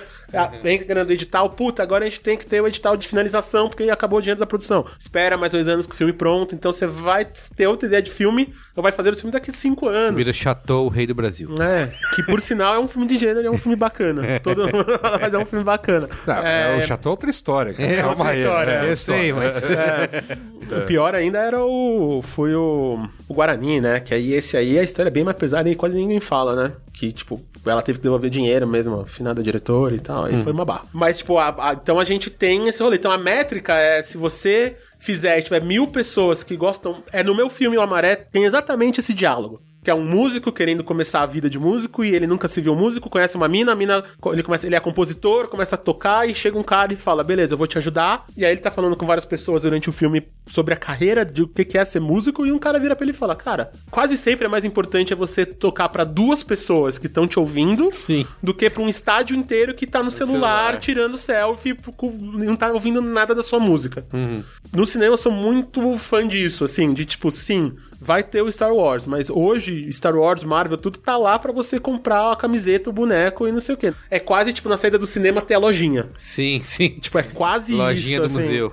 Os outros filmes, os, os podcasts que a gente ouve e tal, é porque a gente é fã. Então, se a gente tá lá, se um- cinco pessoas vão te ouvir, fica bem pra aquelas cinco. Elas possivelmente vão falar pra mais cinco. E vão falar pra mais cinco, vão falar pra mais cinco. Então, a, A gente, então a tipo, sempre agradece. a métrica, ainda mais hoje em dia, o nicho, eu sou muito fã do nicho, assim, sou muito. Tanto que o Shaolin do Sertão é um dos grandes sucessos do cinema, e o Cine Hollywood, o filme do Alder Gomes também anterior, do cinema brasileiro, é um filme que praticamente só saiu no Nordeste. Sim. Quando o Cine Hollywood ele veio pro Sudeste, ele veio legendado. Porque a gente não entendia as expressões Ah, sim. que eles estavam falando na, na, na tela. Que é, que é um filme cearense e tal. Então, no Shaolin já não tem isso, mas só que eles viram. Mas, tipo, são 500 mil espectadores só do Nordeste. Então, tem 500 mil pessoas lá que viram um filme de Kung Fu. E a gente não viu, a gente não Sim. fez. Tipo, aqui Rio, São Paulo, que a gente acha Foi no máximo festival, né? Né, a gente estreou aqui, mas meio que passou. A gente Sim. vai ver no Telecine um dia que tiver chapado em casa, vendo com a TV ligada. Ou no Netflix pra virar catálogo. Então, tipo, a gente tem muito isso. Então, acho que o nicho, nesse caso, é o seu amigo. Porque a galera que gosta de terror, você quer, você quer fazer filme de terror? Faz filme de terror, a galera que gosta de terror, ela é fã de filme de terror e vai É, ver seu filme. verdade. Se você quer ver, fazer um filme de sci-fi, vai ter a galera do sci-fi e ela vai ter. Se quer fazer um filme sobre magos, não sei o que, vai ter a galera do Harry Potter e você vai fazer. Então, tipo, vai ter as cinco pessoas que quer o Harry Potter trash, que não existe ainda. Sim. Vai ter a galera que quer ver o Saci, sabe, tipo, zoando. Olha a Vai- ideia aí, Harry Potter Trash. Boa. É de graça isso aí, gente. Vai, mundo. É. Gente, muito bom, hein? Muito bom. Quer- An- Antes de, antes de irmos É. pro Qual é a Boa, tenho só mais uma coisa pra falou. falar sobre as pessoas. Ah. Que é o, fim do nosso pré-papo com o Cris Dias. Era até um outro assunto. Mas o Cris reclamando dessa coisa de pô, as pessoas agora, sei lá, ou odeiam ou, ou amam uma parada tal. Que é essas reações exacerbadas. né? Sim. Não existe, não não, tem não meio existe a termo. nota 2 e a nota Escorre- 3. É um é, um, é 5 É, então estrelas. né? escorre, escorre 3% a PEC em várias coisas. Ah, uma merda, é uma merda, é uma É. bosta, não sei o que lá. Não presta, é isso Presta também. atenção, crianças. Presta atenção aqui no tio. Na vida, no mundo, na produção, em qualquer coisa, a vida, ela oscila entre notas 2 e 3. Não é 1 e 5. Não é 1 e 5, é 2 e 3, cara. A coisa que você tá achando mais extraordinária, outra pessoa tá achando 2, entendeu? E o que você tá achando ruim e tal, tem gente que gosta. Então, assim... É, vi- Menos. Menos, viva a vida mais leve aí. E a gente não falou do Westworld É, aqui. isso. É. Eu só queria dar um toque, porque o Westworld eu acho que é uma série, comparado com o 3%, eles sabiam. Eles tinham um elenco gigante, só medalhão de Hollywood, Anthony, Anthony Hopkins, Hopkins, exato. todo mundo. E Entendiam o Anthony- completamente o que estavam e o fazendo, tinham Hopkins- dinheiro pra fazer o que- tudo que queriam. Tinham dinheiro, mas mesmo assim você vê que, tipo, tem cenários que eles usam, usam muito mais que os outros. Como a salsicha é feita numa série. Vai ter vários diretores que vão entrar. Muito bom. que vão que vão entrar e é no mesmo set. Então, É. tipo, vai ter. Vamos construir o set do laboratório. Esse set vai ficar em pé um mês, muito provavelmente, e a gente vai ter que filmar tudo naquele mês ali. Então tem dia que vai ter três diretores no mesmo set, tipo, um filma de manhã, outro filma de tarde, outro filma à noite. Atores diferentes, mas vai estar lá e você vai ter que usar aquilo lá. Então, quanto mais você puder usar uma locação, financeiramente é sempre melhor. Sim. É do lado do produtor, é narrativamente nem sempre. Mas só que, tipo, Westworld é uma série que se baseia em ideia, muito mais do que Em produção. do, do que em produção. Então, Verdade. então é uma série que ela fala muito mais do rolê de máquina, do que é ser humano, do Isso. que é, É do filosofia- robô, é, é a filosófico. filosofia do que é ser real, do que é a realidade. Que é estar Do vivo, que, que, é, não é. É, então, tipo, como é. Qual é o ponto que você é, o que você é, o que você tá vendo é real ou não. Mas então assim, você acha que é, a comparação é injusta? Você fazer essa... Então, acho que a comparação não é injusta porque são duas séries de televisão, né? São Sim. duas séries. Mas é um comparar um time de futebol da Série B com o Barcelona. Tá. Os dois são times de futebol. Sim.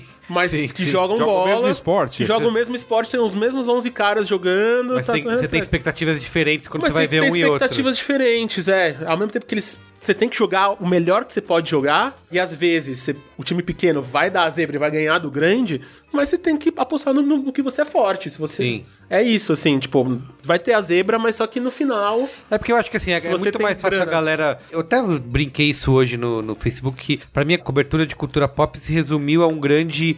Uou! é, Tá tá todo mundo assim, é tudo incrível, tudo animal. e aí, quando né? não funciona, a coisa morre. Tipo, É. tipo o vinil, a série do Scorsese. Putz, é verdade. Tipo, boa. a série, tipo, ah, meu Deus, Mick Jagger, É Scorsese. isso. primeiro episódio, pau, aí a série morreu, ninguém Morreu. falou mais nada. Exato, já ninguém era. falou se era ruim ou não. Acabou. Ninguém chorou se teve ou não. É. Mas, tipo, foi aquele primeiro momento É. que era notícia. Mas acho que, assim, Westworld a galera já vai preparada pra gostar, entendeu? Ah, HBO, robôs, Anthony Hopkins, Jonathan Nolan, é isso aí. Eu vou. E aí, eu acho que tem um. um- Mas tem que ter a grife, né? Tem a grife, é. Eu acho que. E às vezes você vai pra uma série como 3% já com um preconceito, sabe? Então, De- mas tem a coisa do. que o 3% não teve, mas normalmente as séries americanas têm, filmes americanos têm, que é o padrinho. Então, então dica, amiguinhos, mais uma dica do cinema. Quando você vê um filme, você vê produtor executivo. Ah, sim. No- é normalmente o papel do produtor executivo É é, não fazer nada. Tem vários produtores executivos que eles é, literalmente apresentam as, as partes. Apresentam a produtora que quer fazer um filme, o diretor, com o cara que tem o dinheiro, ou um ator que vai fazer o dinheiro vir, e ele fala: beleza, então pra fa isso fazer, eu quero meu nome no filme.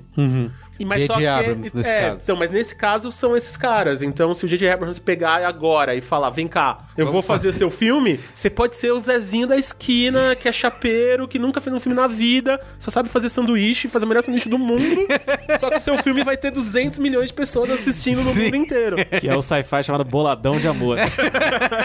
Exatamente.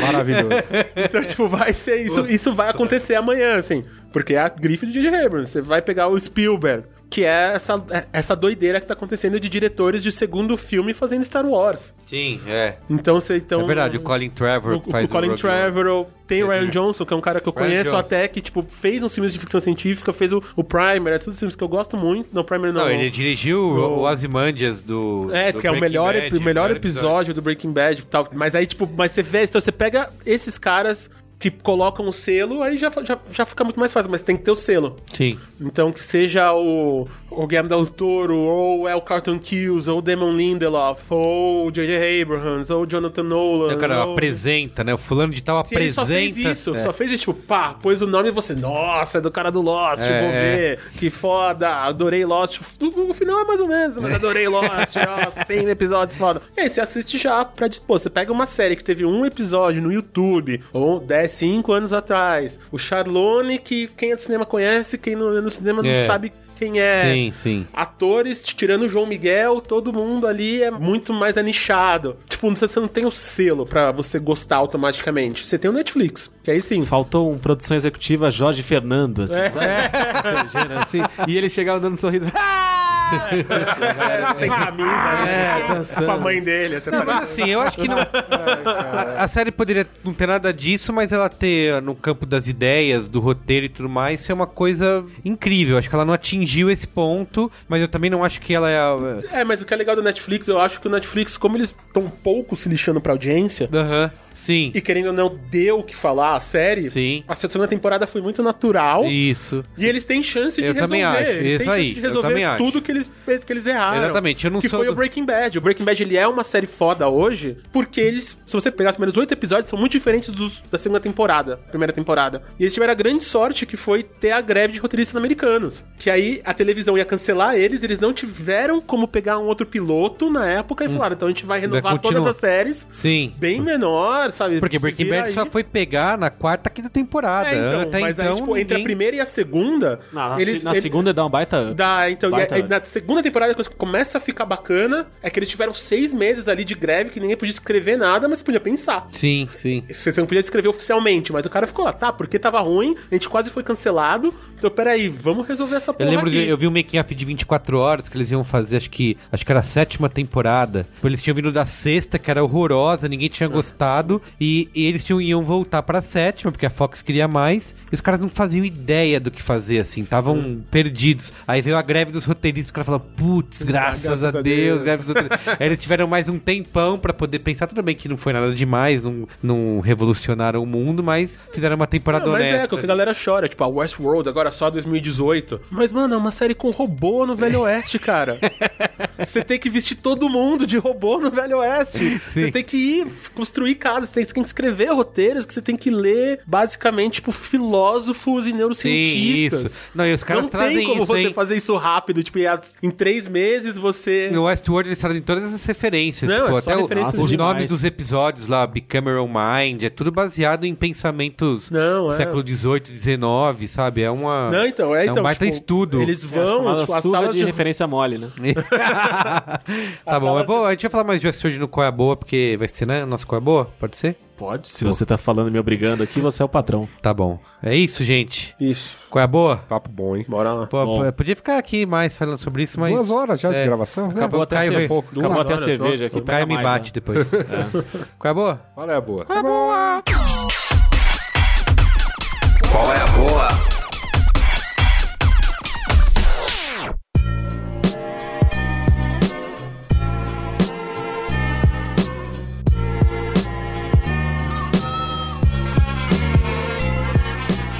Oi, Gino, qual é a seu Qual é a Boa? Vamos lá, então. Já que a gente passou quatro horas falando sobre Séries. séries, Uhum.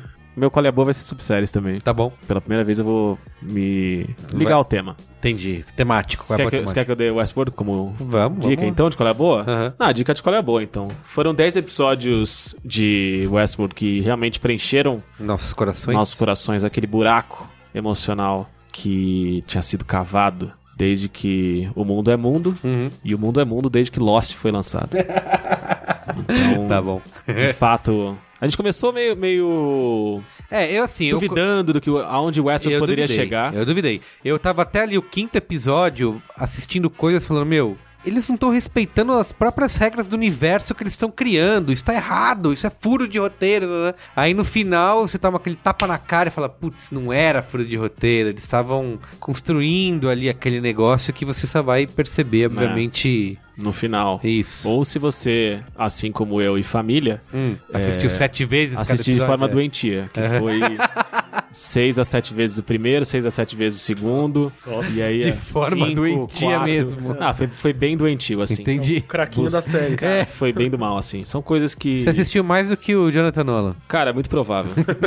eu fiquei, O cara viu uma vez e falou, legal, eu aprovado, fiquei muito empolgado, fiquei muito emocionado. Eu assisti várias vezes pra ficar pescando referências e detalhes e pistas. Teve isso E mesmo. aí eu obriguei a Digníssima a assistir da mesma forma que eu e aí reassistir com ela. Então a coisa se multiplicou por dois, ficou doentio. E aí pescamos muitas coisas no meio do caminho e aí foi legal rever pra confirmar Vai as é projetar teorias. nela, Cara, né? assim, que ela é cara, um foi uma robô. É, é muito difícil. Teve só, só duas séries até hoje na vida eu assisti elas inteiras duas vezes. Foi Sopranos e Breaking Bad. Nenhuma outra que eu terminei de assistir, eu falei, putz, quero ver de novo. Porque o Westworld eu terminei a primeira temporada querendo imediatamente começar a ver, a rever Não, o vale, primeiro episódio. vale muito a pena, é muito agradável. Mas foi uma experiência muito gostosa e foi muito bom ver o Westworld, assim como, sei lá, com Lost comigo foi isso. Era muito fundamental, foi muito fundamental ter vivido Ter esse Lost. tempo aí. Ter tido esse tempo de uma semana entre episódios, maturar o episódio, rever o episódio,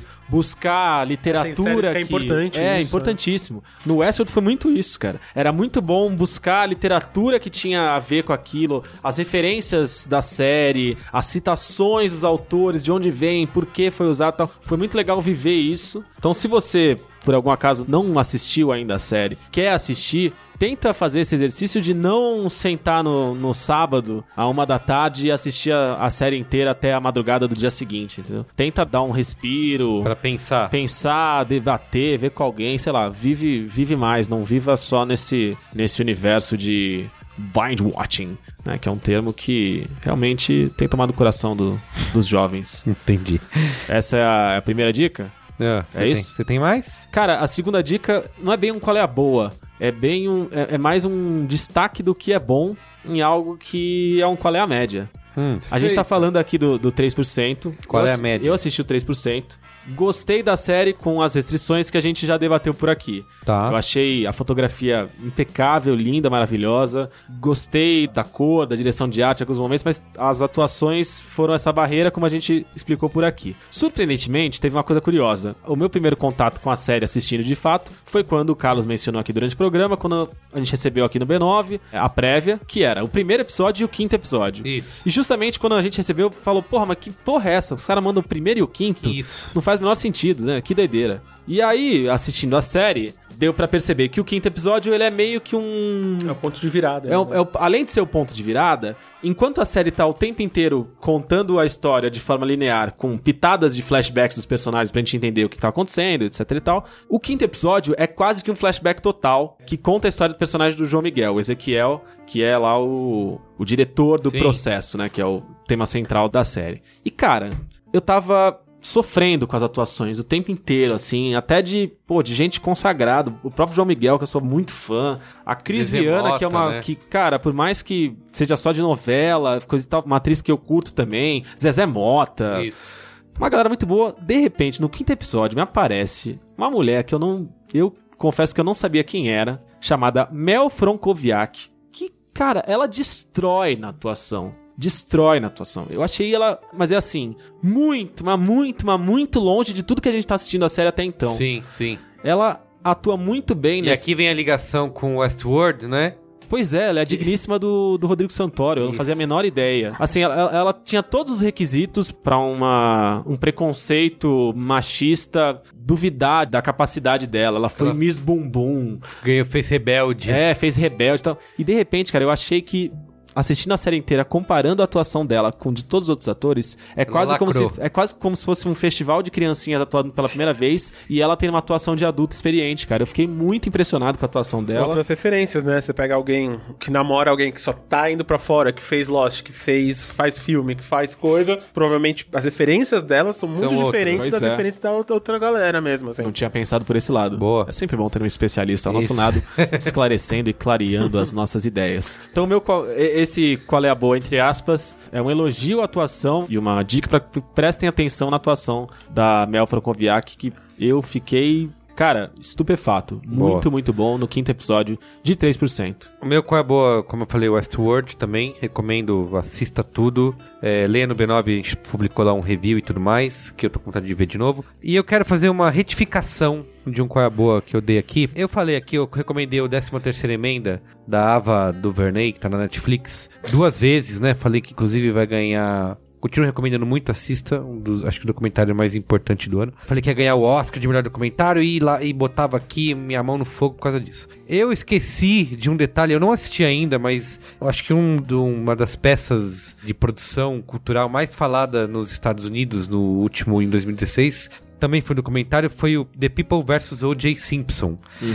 Então eu não posso botar a 13 terceira emenda como vai ganhar o Oscar de melhor documentário, porque é um dos fortes concorrentes, aí, apesar de ter, sei lá, 12 horas, né? Porque são também é dividido em episódios, só tem 10 episódios, mas é um concorrente muito forte aí de para documentário, então essa é a minha retificação. Eu só não Você quero só tá com medo que a, galera venha te cobrar exato, depois eu você não quero é, chegar em fevereiro a galera Mas tem falar, M do Globo de Ouro, tem, tem uma porra tem. de A galera fala, você falou que a 13 terceira emenda ia ganhar, era garantido e tal, Eu não quero depois ser Você cobrado acha que a galera vai apostar dinheiro, vai apostar Você não vai- casa e você não vai vida? nem se lembrar em qual Você não vai nem lembrar. Eu não vou você- lembrar, mas eu só quero. Tá achando eu lembrei porque eu- tava ouvindo um podcast essa Você não sabe nem que você almoçou hoje, Carlos. Eu, eu, eu tava ouvindo um podcast essa semana e a galera tava falando muito de como que a academia olha pra votação, de documentário e tudo mais. Eles falaram desse documentário, do 13ª emenda, e do, desse, do O.J. Simpson, que é um, foi uma febre, assim, nos Estados Unidos. É que saiu duas passou. coisas ao mesmo tempo, É. né? Saiu a- o doc e saiu a, a- a ficção do American Crime Story. Isso, é, exato. E aí junto... Então virou um grande lance, sabe? Então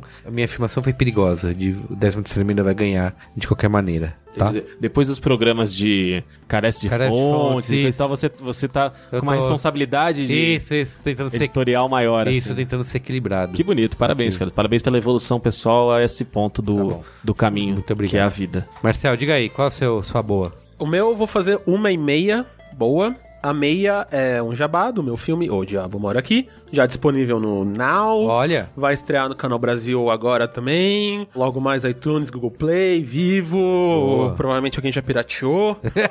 então, mas, pô, não Procurar- vacilam, mas assistam.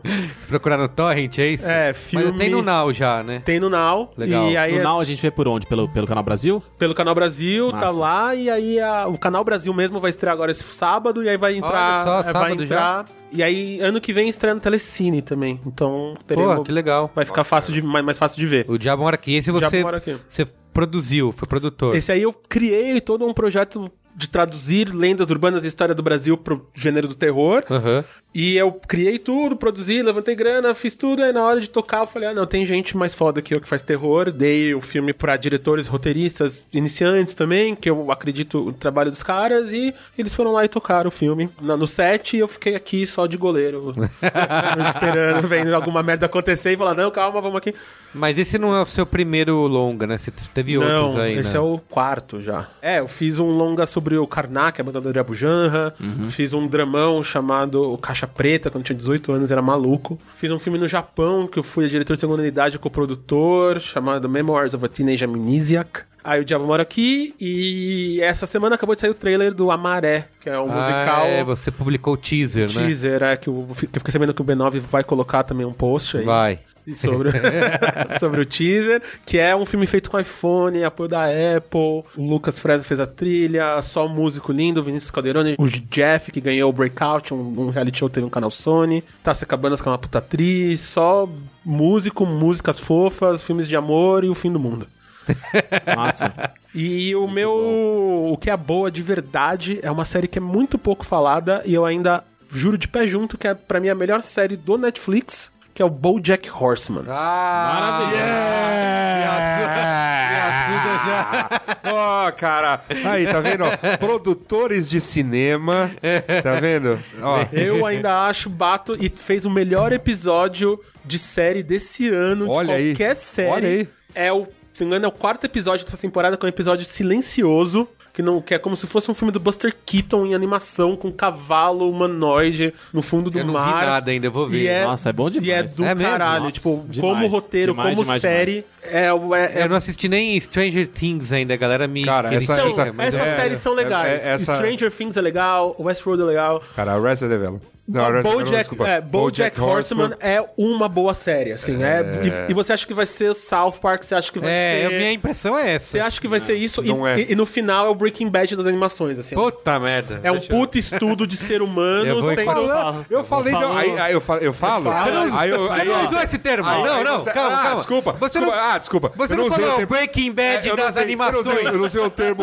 Porra. Cara, cinco estrelas, meu. Porra, bicho. Se você falar pra Cara, mim, é uma das minhas esse é o. Breaking Bad das comidas. Esse é Cara, o Breaking Bad das galera- animações. Esse é o Breaking Bad dos telefones. Quantas Eu- vezes, quantas vezes Aí, que que o ia Bojack? Horseman já foi qual é a boa aqui nesse programa? É, acho que deve- Só, só por é. mim. O quê? Não, Eu acho falei que... umas Não, mas gente, eu, já, eu já dei. Acho É. que o Cris já falou também. Então, ó, Alguém mais já, Todo tinha, já mundo tinha aí, falado. aí mundão, ah, ouvem porque é uma... E principalmente, se vocês não querem ver a série, fala, não, não tenho Eu tô- tempo eu tô para cavalos e, e Para cavalos. Tô para cavalos humanoides. desse episódio, é Mas assistem o quarto episódio dessa última temporada, que não é na terceira, Terceira, temporada. terceira. O quarto, só, só vê ele. Só vê ele e chora, porque é uma das coisas mais incríveis que eu já vi e invejei pra sempre o, o galera que fez, porque... Vou é- ver agora, Luiz Assuda. Agora vai. Assiste, cara. Assiste, velho. Vai Ou ser se meu você não próximo... gosta de cavalos, assista The Leftovers, que também é uma Ah, série de roteiro que, mano, você fica. Coração fica. Boa, tô é, doido pra ver a terceira Eu temporada. entendo- eu entendo- cara, assim, ó, depois, depois que você assistir BoJack Horseman, você pode ir pra minha outra dica de coisa que eu não consigo viver assim, que é bacon. É isso, então? É isso, gente. Boa. Luiz Assuda. Ah, eu quero só divulgar rapidamente, porque eu acho que, enfim, grandes séries foram mencionadas aqui. Quero divulgar rapidamente um evento que vai acontecer no dia 18 de dezembro, Aham. antes do Natal. É, o seguinte, no dia 18 de dezembro vai ter um evento de abraço a Roosevelt, lá na Praça Roosevelt. Olha. É porque tem, uma, tem um projeto de lei de um vereador querendo colocar grades lá. Ah, Então, é? Tudo isso que o, que o tio vem aqui falar há, há um, né, há um bom tempo, das coisas da rua, da rua aberta, dos eventos. Começa com a. Desculpa. Desculpa se eu vou parecer como se diz enviesado, né? Enviesado. Começa com essa pulha desse prefeito eleito querendo tirar a virada cultural. Ah, do é, centro. agora... o- Dória Palusa. Dória Palusa. Dória- e criar o Dória Palusa dele, mas beleza, né? Tipo, eu até vou entender que o cara tá numa sanha, assim, ferrenha de querer vender esse, esse, essa Interlago, esse autódromo aí, sei lá, os terrenos que tem em volta. Ele é um empresário, Acho que, né? acho que valeria a pena um jornalista de verdade investigar, assim, por que tanto, né? Alguém já perguntou isso. É um empresário. Até aí, beleza. Tipo, sei lá, a virada cultural já cumpriu o papel dela de juntar, de revitalizar o centro. O centro Achei que você falar de unir todas as tribos, ce- como o centro, Norvana. o centro respira sem ela, né? Tipo, tem eventos o ano todo, rola, não do tamanho, obviamente, Uhum. da virada cultural, mas, assim, você consegue usar todos os equipamentos à noite, de madrugada, assim, eu acho, eu acho que é uma coisa bem interessante, bem típico ali da região. Mas beleza, né? Tipo, isso assim, respirando fundo pra tentar respeitar o que, que o, Não, você tá super. o que o ser humano Tá, cara, uma fada, assim. Aí, só que aí tem esse projeto de lei desse de um vereador que eu não Agora fudeu, agora a fada vai que o virar. cara que o cara quer botar grade na, na, na praça. Como assim, a política Pra mod de quê? a pra mod de quê, né? Porque assim, as políticas de como parques e praças foram tocadas nos, nos anos 90, que eram exatamente essa, pegaram esses lugares, transformaram em lugares porque as pessoas não. Se, se tem grade, se há- olha lá, não consegue ver qual é que é do movimento lá dentro, a pessoa não entra, não vai. A pessoa se sente impelida de entrar naquele espaço, o espaço fica abandonado. Que, que adivinha o que, que vai, que, que brota lá, né? O, que, assim, quando o espaço não é ocupado por pessoas que estão andando pela rua, as pessoas começam a evitar aquele espaço, aí começa, abre um, né, um, uma boca aqui, abre um, um, lance, do- um lance mais Como diria o Gabriel Pensador, a criminalidade toma conta da é cidade. isso aí. tipo, os os aí, aí, aí, aí vai, o- rola um projeto de praça em cima de um, de um lugar que era um, um nada ali, que tinha bastante problema. Vai a galera do teatro ali, antes de todo mundo, dá, começa a revitalizar aquilo. Aí sai a reforma da praça, aí as pessoas usam. Enfim, pode ter os problemas de furto que tiver, pode ter problema, mas assim, ainda assim, a sensação geral de se andar lá à noite é muito melhor Do que era antes. do que era antes. Aí o, o gênio vai querer me enfiar a grade lá. Por quê, né? Vai falar, não, não, aí a, Vai- praça, aí a praça fecha às 10. Vai virar a Praça do Temer lá, É, que é cheia de grade. cheia de grade. Puta, Cara, então vai rolar esse protesto aí. Tô esperando a sua candidatura aí, Luiz Assuda, pra Ah, gente... cara. Estamos ouvindo essa história aí há É, é, três Cara, ciclos eu- eleitorais aí. eu- Pra eu gente tô- poder fazer eu um... Tinha, tinha uma época, tinha uma época que eu achava que as instituições funcionavam, cara. Eu não sei não, viu? Eu essa é a pior mais- época pra achar que as instituições funcionam. É, então, eu não, eu não tô mais com essa... Não acho que, que a saída seja tão pacífica e ordeira, não. Revolução? Pra nada. Eu não vou Cuidado, falar, eu não vou cuidado, falar com o mais Tia, nada. cuidado com o Tia e a Suda É, sendo, hein? Cara, Tá vou. bom. Mas enfim. Mas esse vai ser pacífico, assim. Eu acho que é importante ainda se fazer valer. Aproveitar que tem uns, uns últimos dias aí de gestão Haddad, né? E tentar. Enquanto pode. Já se. Já se Aproveita livre enquanto de Uma pode. lei dessas bizonhas aí, que é meter grade numa praça, sabe? Boa. Aliás, tinha que, todas as praças tinham que ter grades abaixo. Ibirapuera, eu me conformo Ibirapuera ter grade em volta dele em uma série de lugares, assim. É um parque. Tem É, que, se o Central Park, os parques todos que a gente Não acha tem- incrível, são não todos tem abertos. nenhum, né? exata, exatamente. Por que, que os nossos tem que ter grade? Ah, porque as pessoas. Mas- então, mas assim, novamente, não é para as pessoas irem. Ah, mas e tarde da noite? Cara, não, não é possível. Não é possível que não exista um ganho a se ter com abe- abrir tudo. Então, assim, ah, se as pessoas vão à noite. Não vão. E se, e se os serviços O parque mais perto de também, casa tá ali, que é o Vila Lobos, 6 horas da tarde tá fechado. Então, mas é isso, porque tem grades, cambal, eles É, fecham, tal, isso. aquela coisa. Mas imagina um lugar sem grades. Aí imagina que as pessoas vão. Imagina um mundo sem fronteiras, né? Anyway, sabe? As pessoas. Ah, Dane-se que, as pessoas tudo. dane que o parque fecha às 10. Eu vou ao parque. Mas aí, pô, de repente você pode usar a parte da estrutura do parque pra ter alguma coisa lá dentro do parque que funcione nesse horário. E qual o problema? Vote Luiz Assuda! Porra, cara. não é 99 possível. Não, mas diz. 999. Mas sabe qual o problema? É que esse, esse, este Pulha, É. o do Dória Palusa, diz a lenda que foi eleito como gestor, tá ligado? Mas eu só falo de número. É, é, levar a virada cultural, que é o terceiro evento turístico da cidade, pra Interlagos, que é um lugar que, né, o, o Lola Palusa coloca lá 80 mil pessoas e já há problemas de fluxo, porque tem só um trem pra chegar lá, e tem as questões de você se deslocar entre palcos que não é tão trivial. Tem estudos Mas sobre o novo isso. sucesso agora é o festival Lixo Vivo. Eu ver. É, tem isso, né? Eu não sei. Coronel cara, Pacheco eu... já fechou parceria pra tocar lá. Eu não sei, vocês, me lixo desculpem, vocês me desculpem o enviesamento. Aqui não tem essa, tem desculpa não. É enviesado Vocês sim! me desculpem, mas assim, é que é Se muita. pa- enviesado- É muita paulada, sabe? É, eu, tipo, eu, eu não tô nem comentando aqui do Temer ter sido eleito o homem, o brasileiro do ano. Sabe, eu já comentei lá no Twitter, mas se você quiser ir lá ler, sabe? Tem risada pra cacete. isso assistem. Jornal Nacional e ninguém fala que é enviesado. Assiste pronto. Aqui é assim. Cara, eu, eu não, tô, não tô falando nada do- de toda essa zona que tá rolando em Brasília aí, pô. Tá, não tô falando nada, eu tô falando de. A, a, Roosevelt. É minha. Não é que é minha, é do, é do povo, cara. O povo, a Roosevelt é da galera. Esse é lá, a Suda pô. candidato falando já.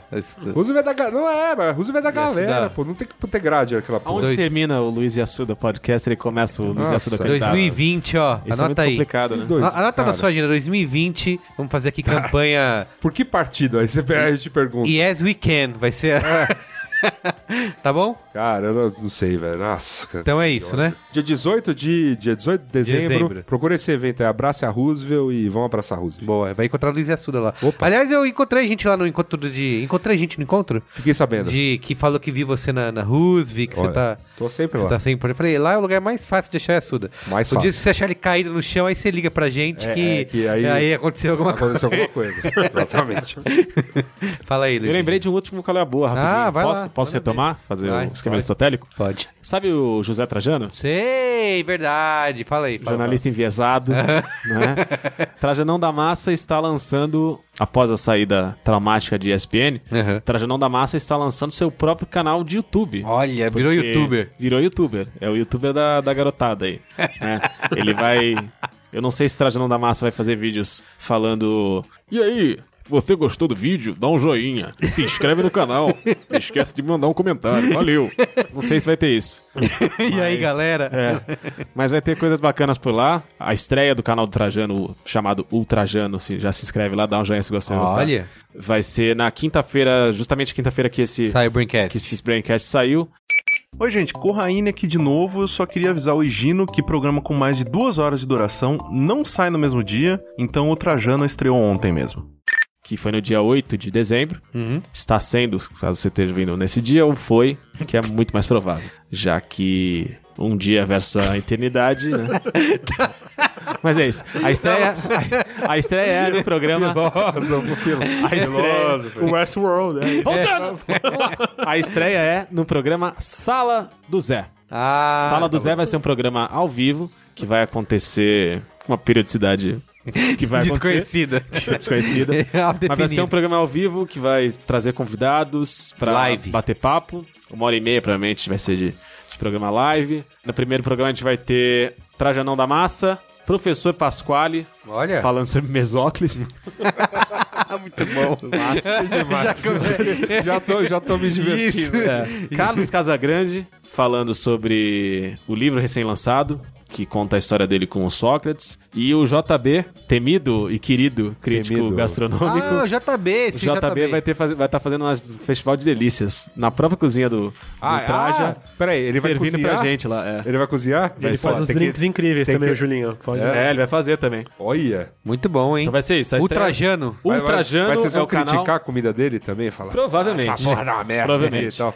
É, tem, uma, tem uma hashtag Ed aí no, no- nessa dica, porque existem membros da mesa envolvidos na parada. Ah, olha Que só. obviamente não sou eu, né? Grande. Menino. Eu cheguei hoje, então. É. Grandes revelações. Parabéns, viu, Mas é isso Luizinho? aí, Legal, Gino, legal, Vai ser- Vamos ver como é que vai ser aí. Muito Vai- bem. A gente começa experimentando formatos e tal, vamos ver até onde vai Eu, a, quero, eu, a, tô, eu tô doido. a verve, já vamos- a verve youtuber Tô do já doido. Vamos me Tô, inscrever doido, tô agora. doido pra ver trajando youtuber, cara. Vai ser legal, vai ser legal. Bacana. Melhor coisa. Melhor demissão, né? Pô, melhor ser.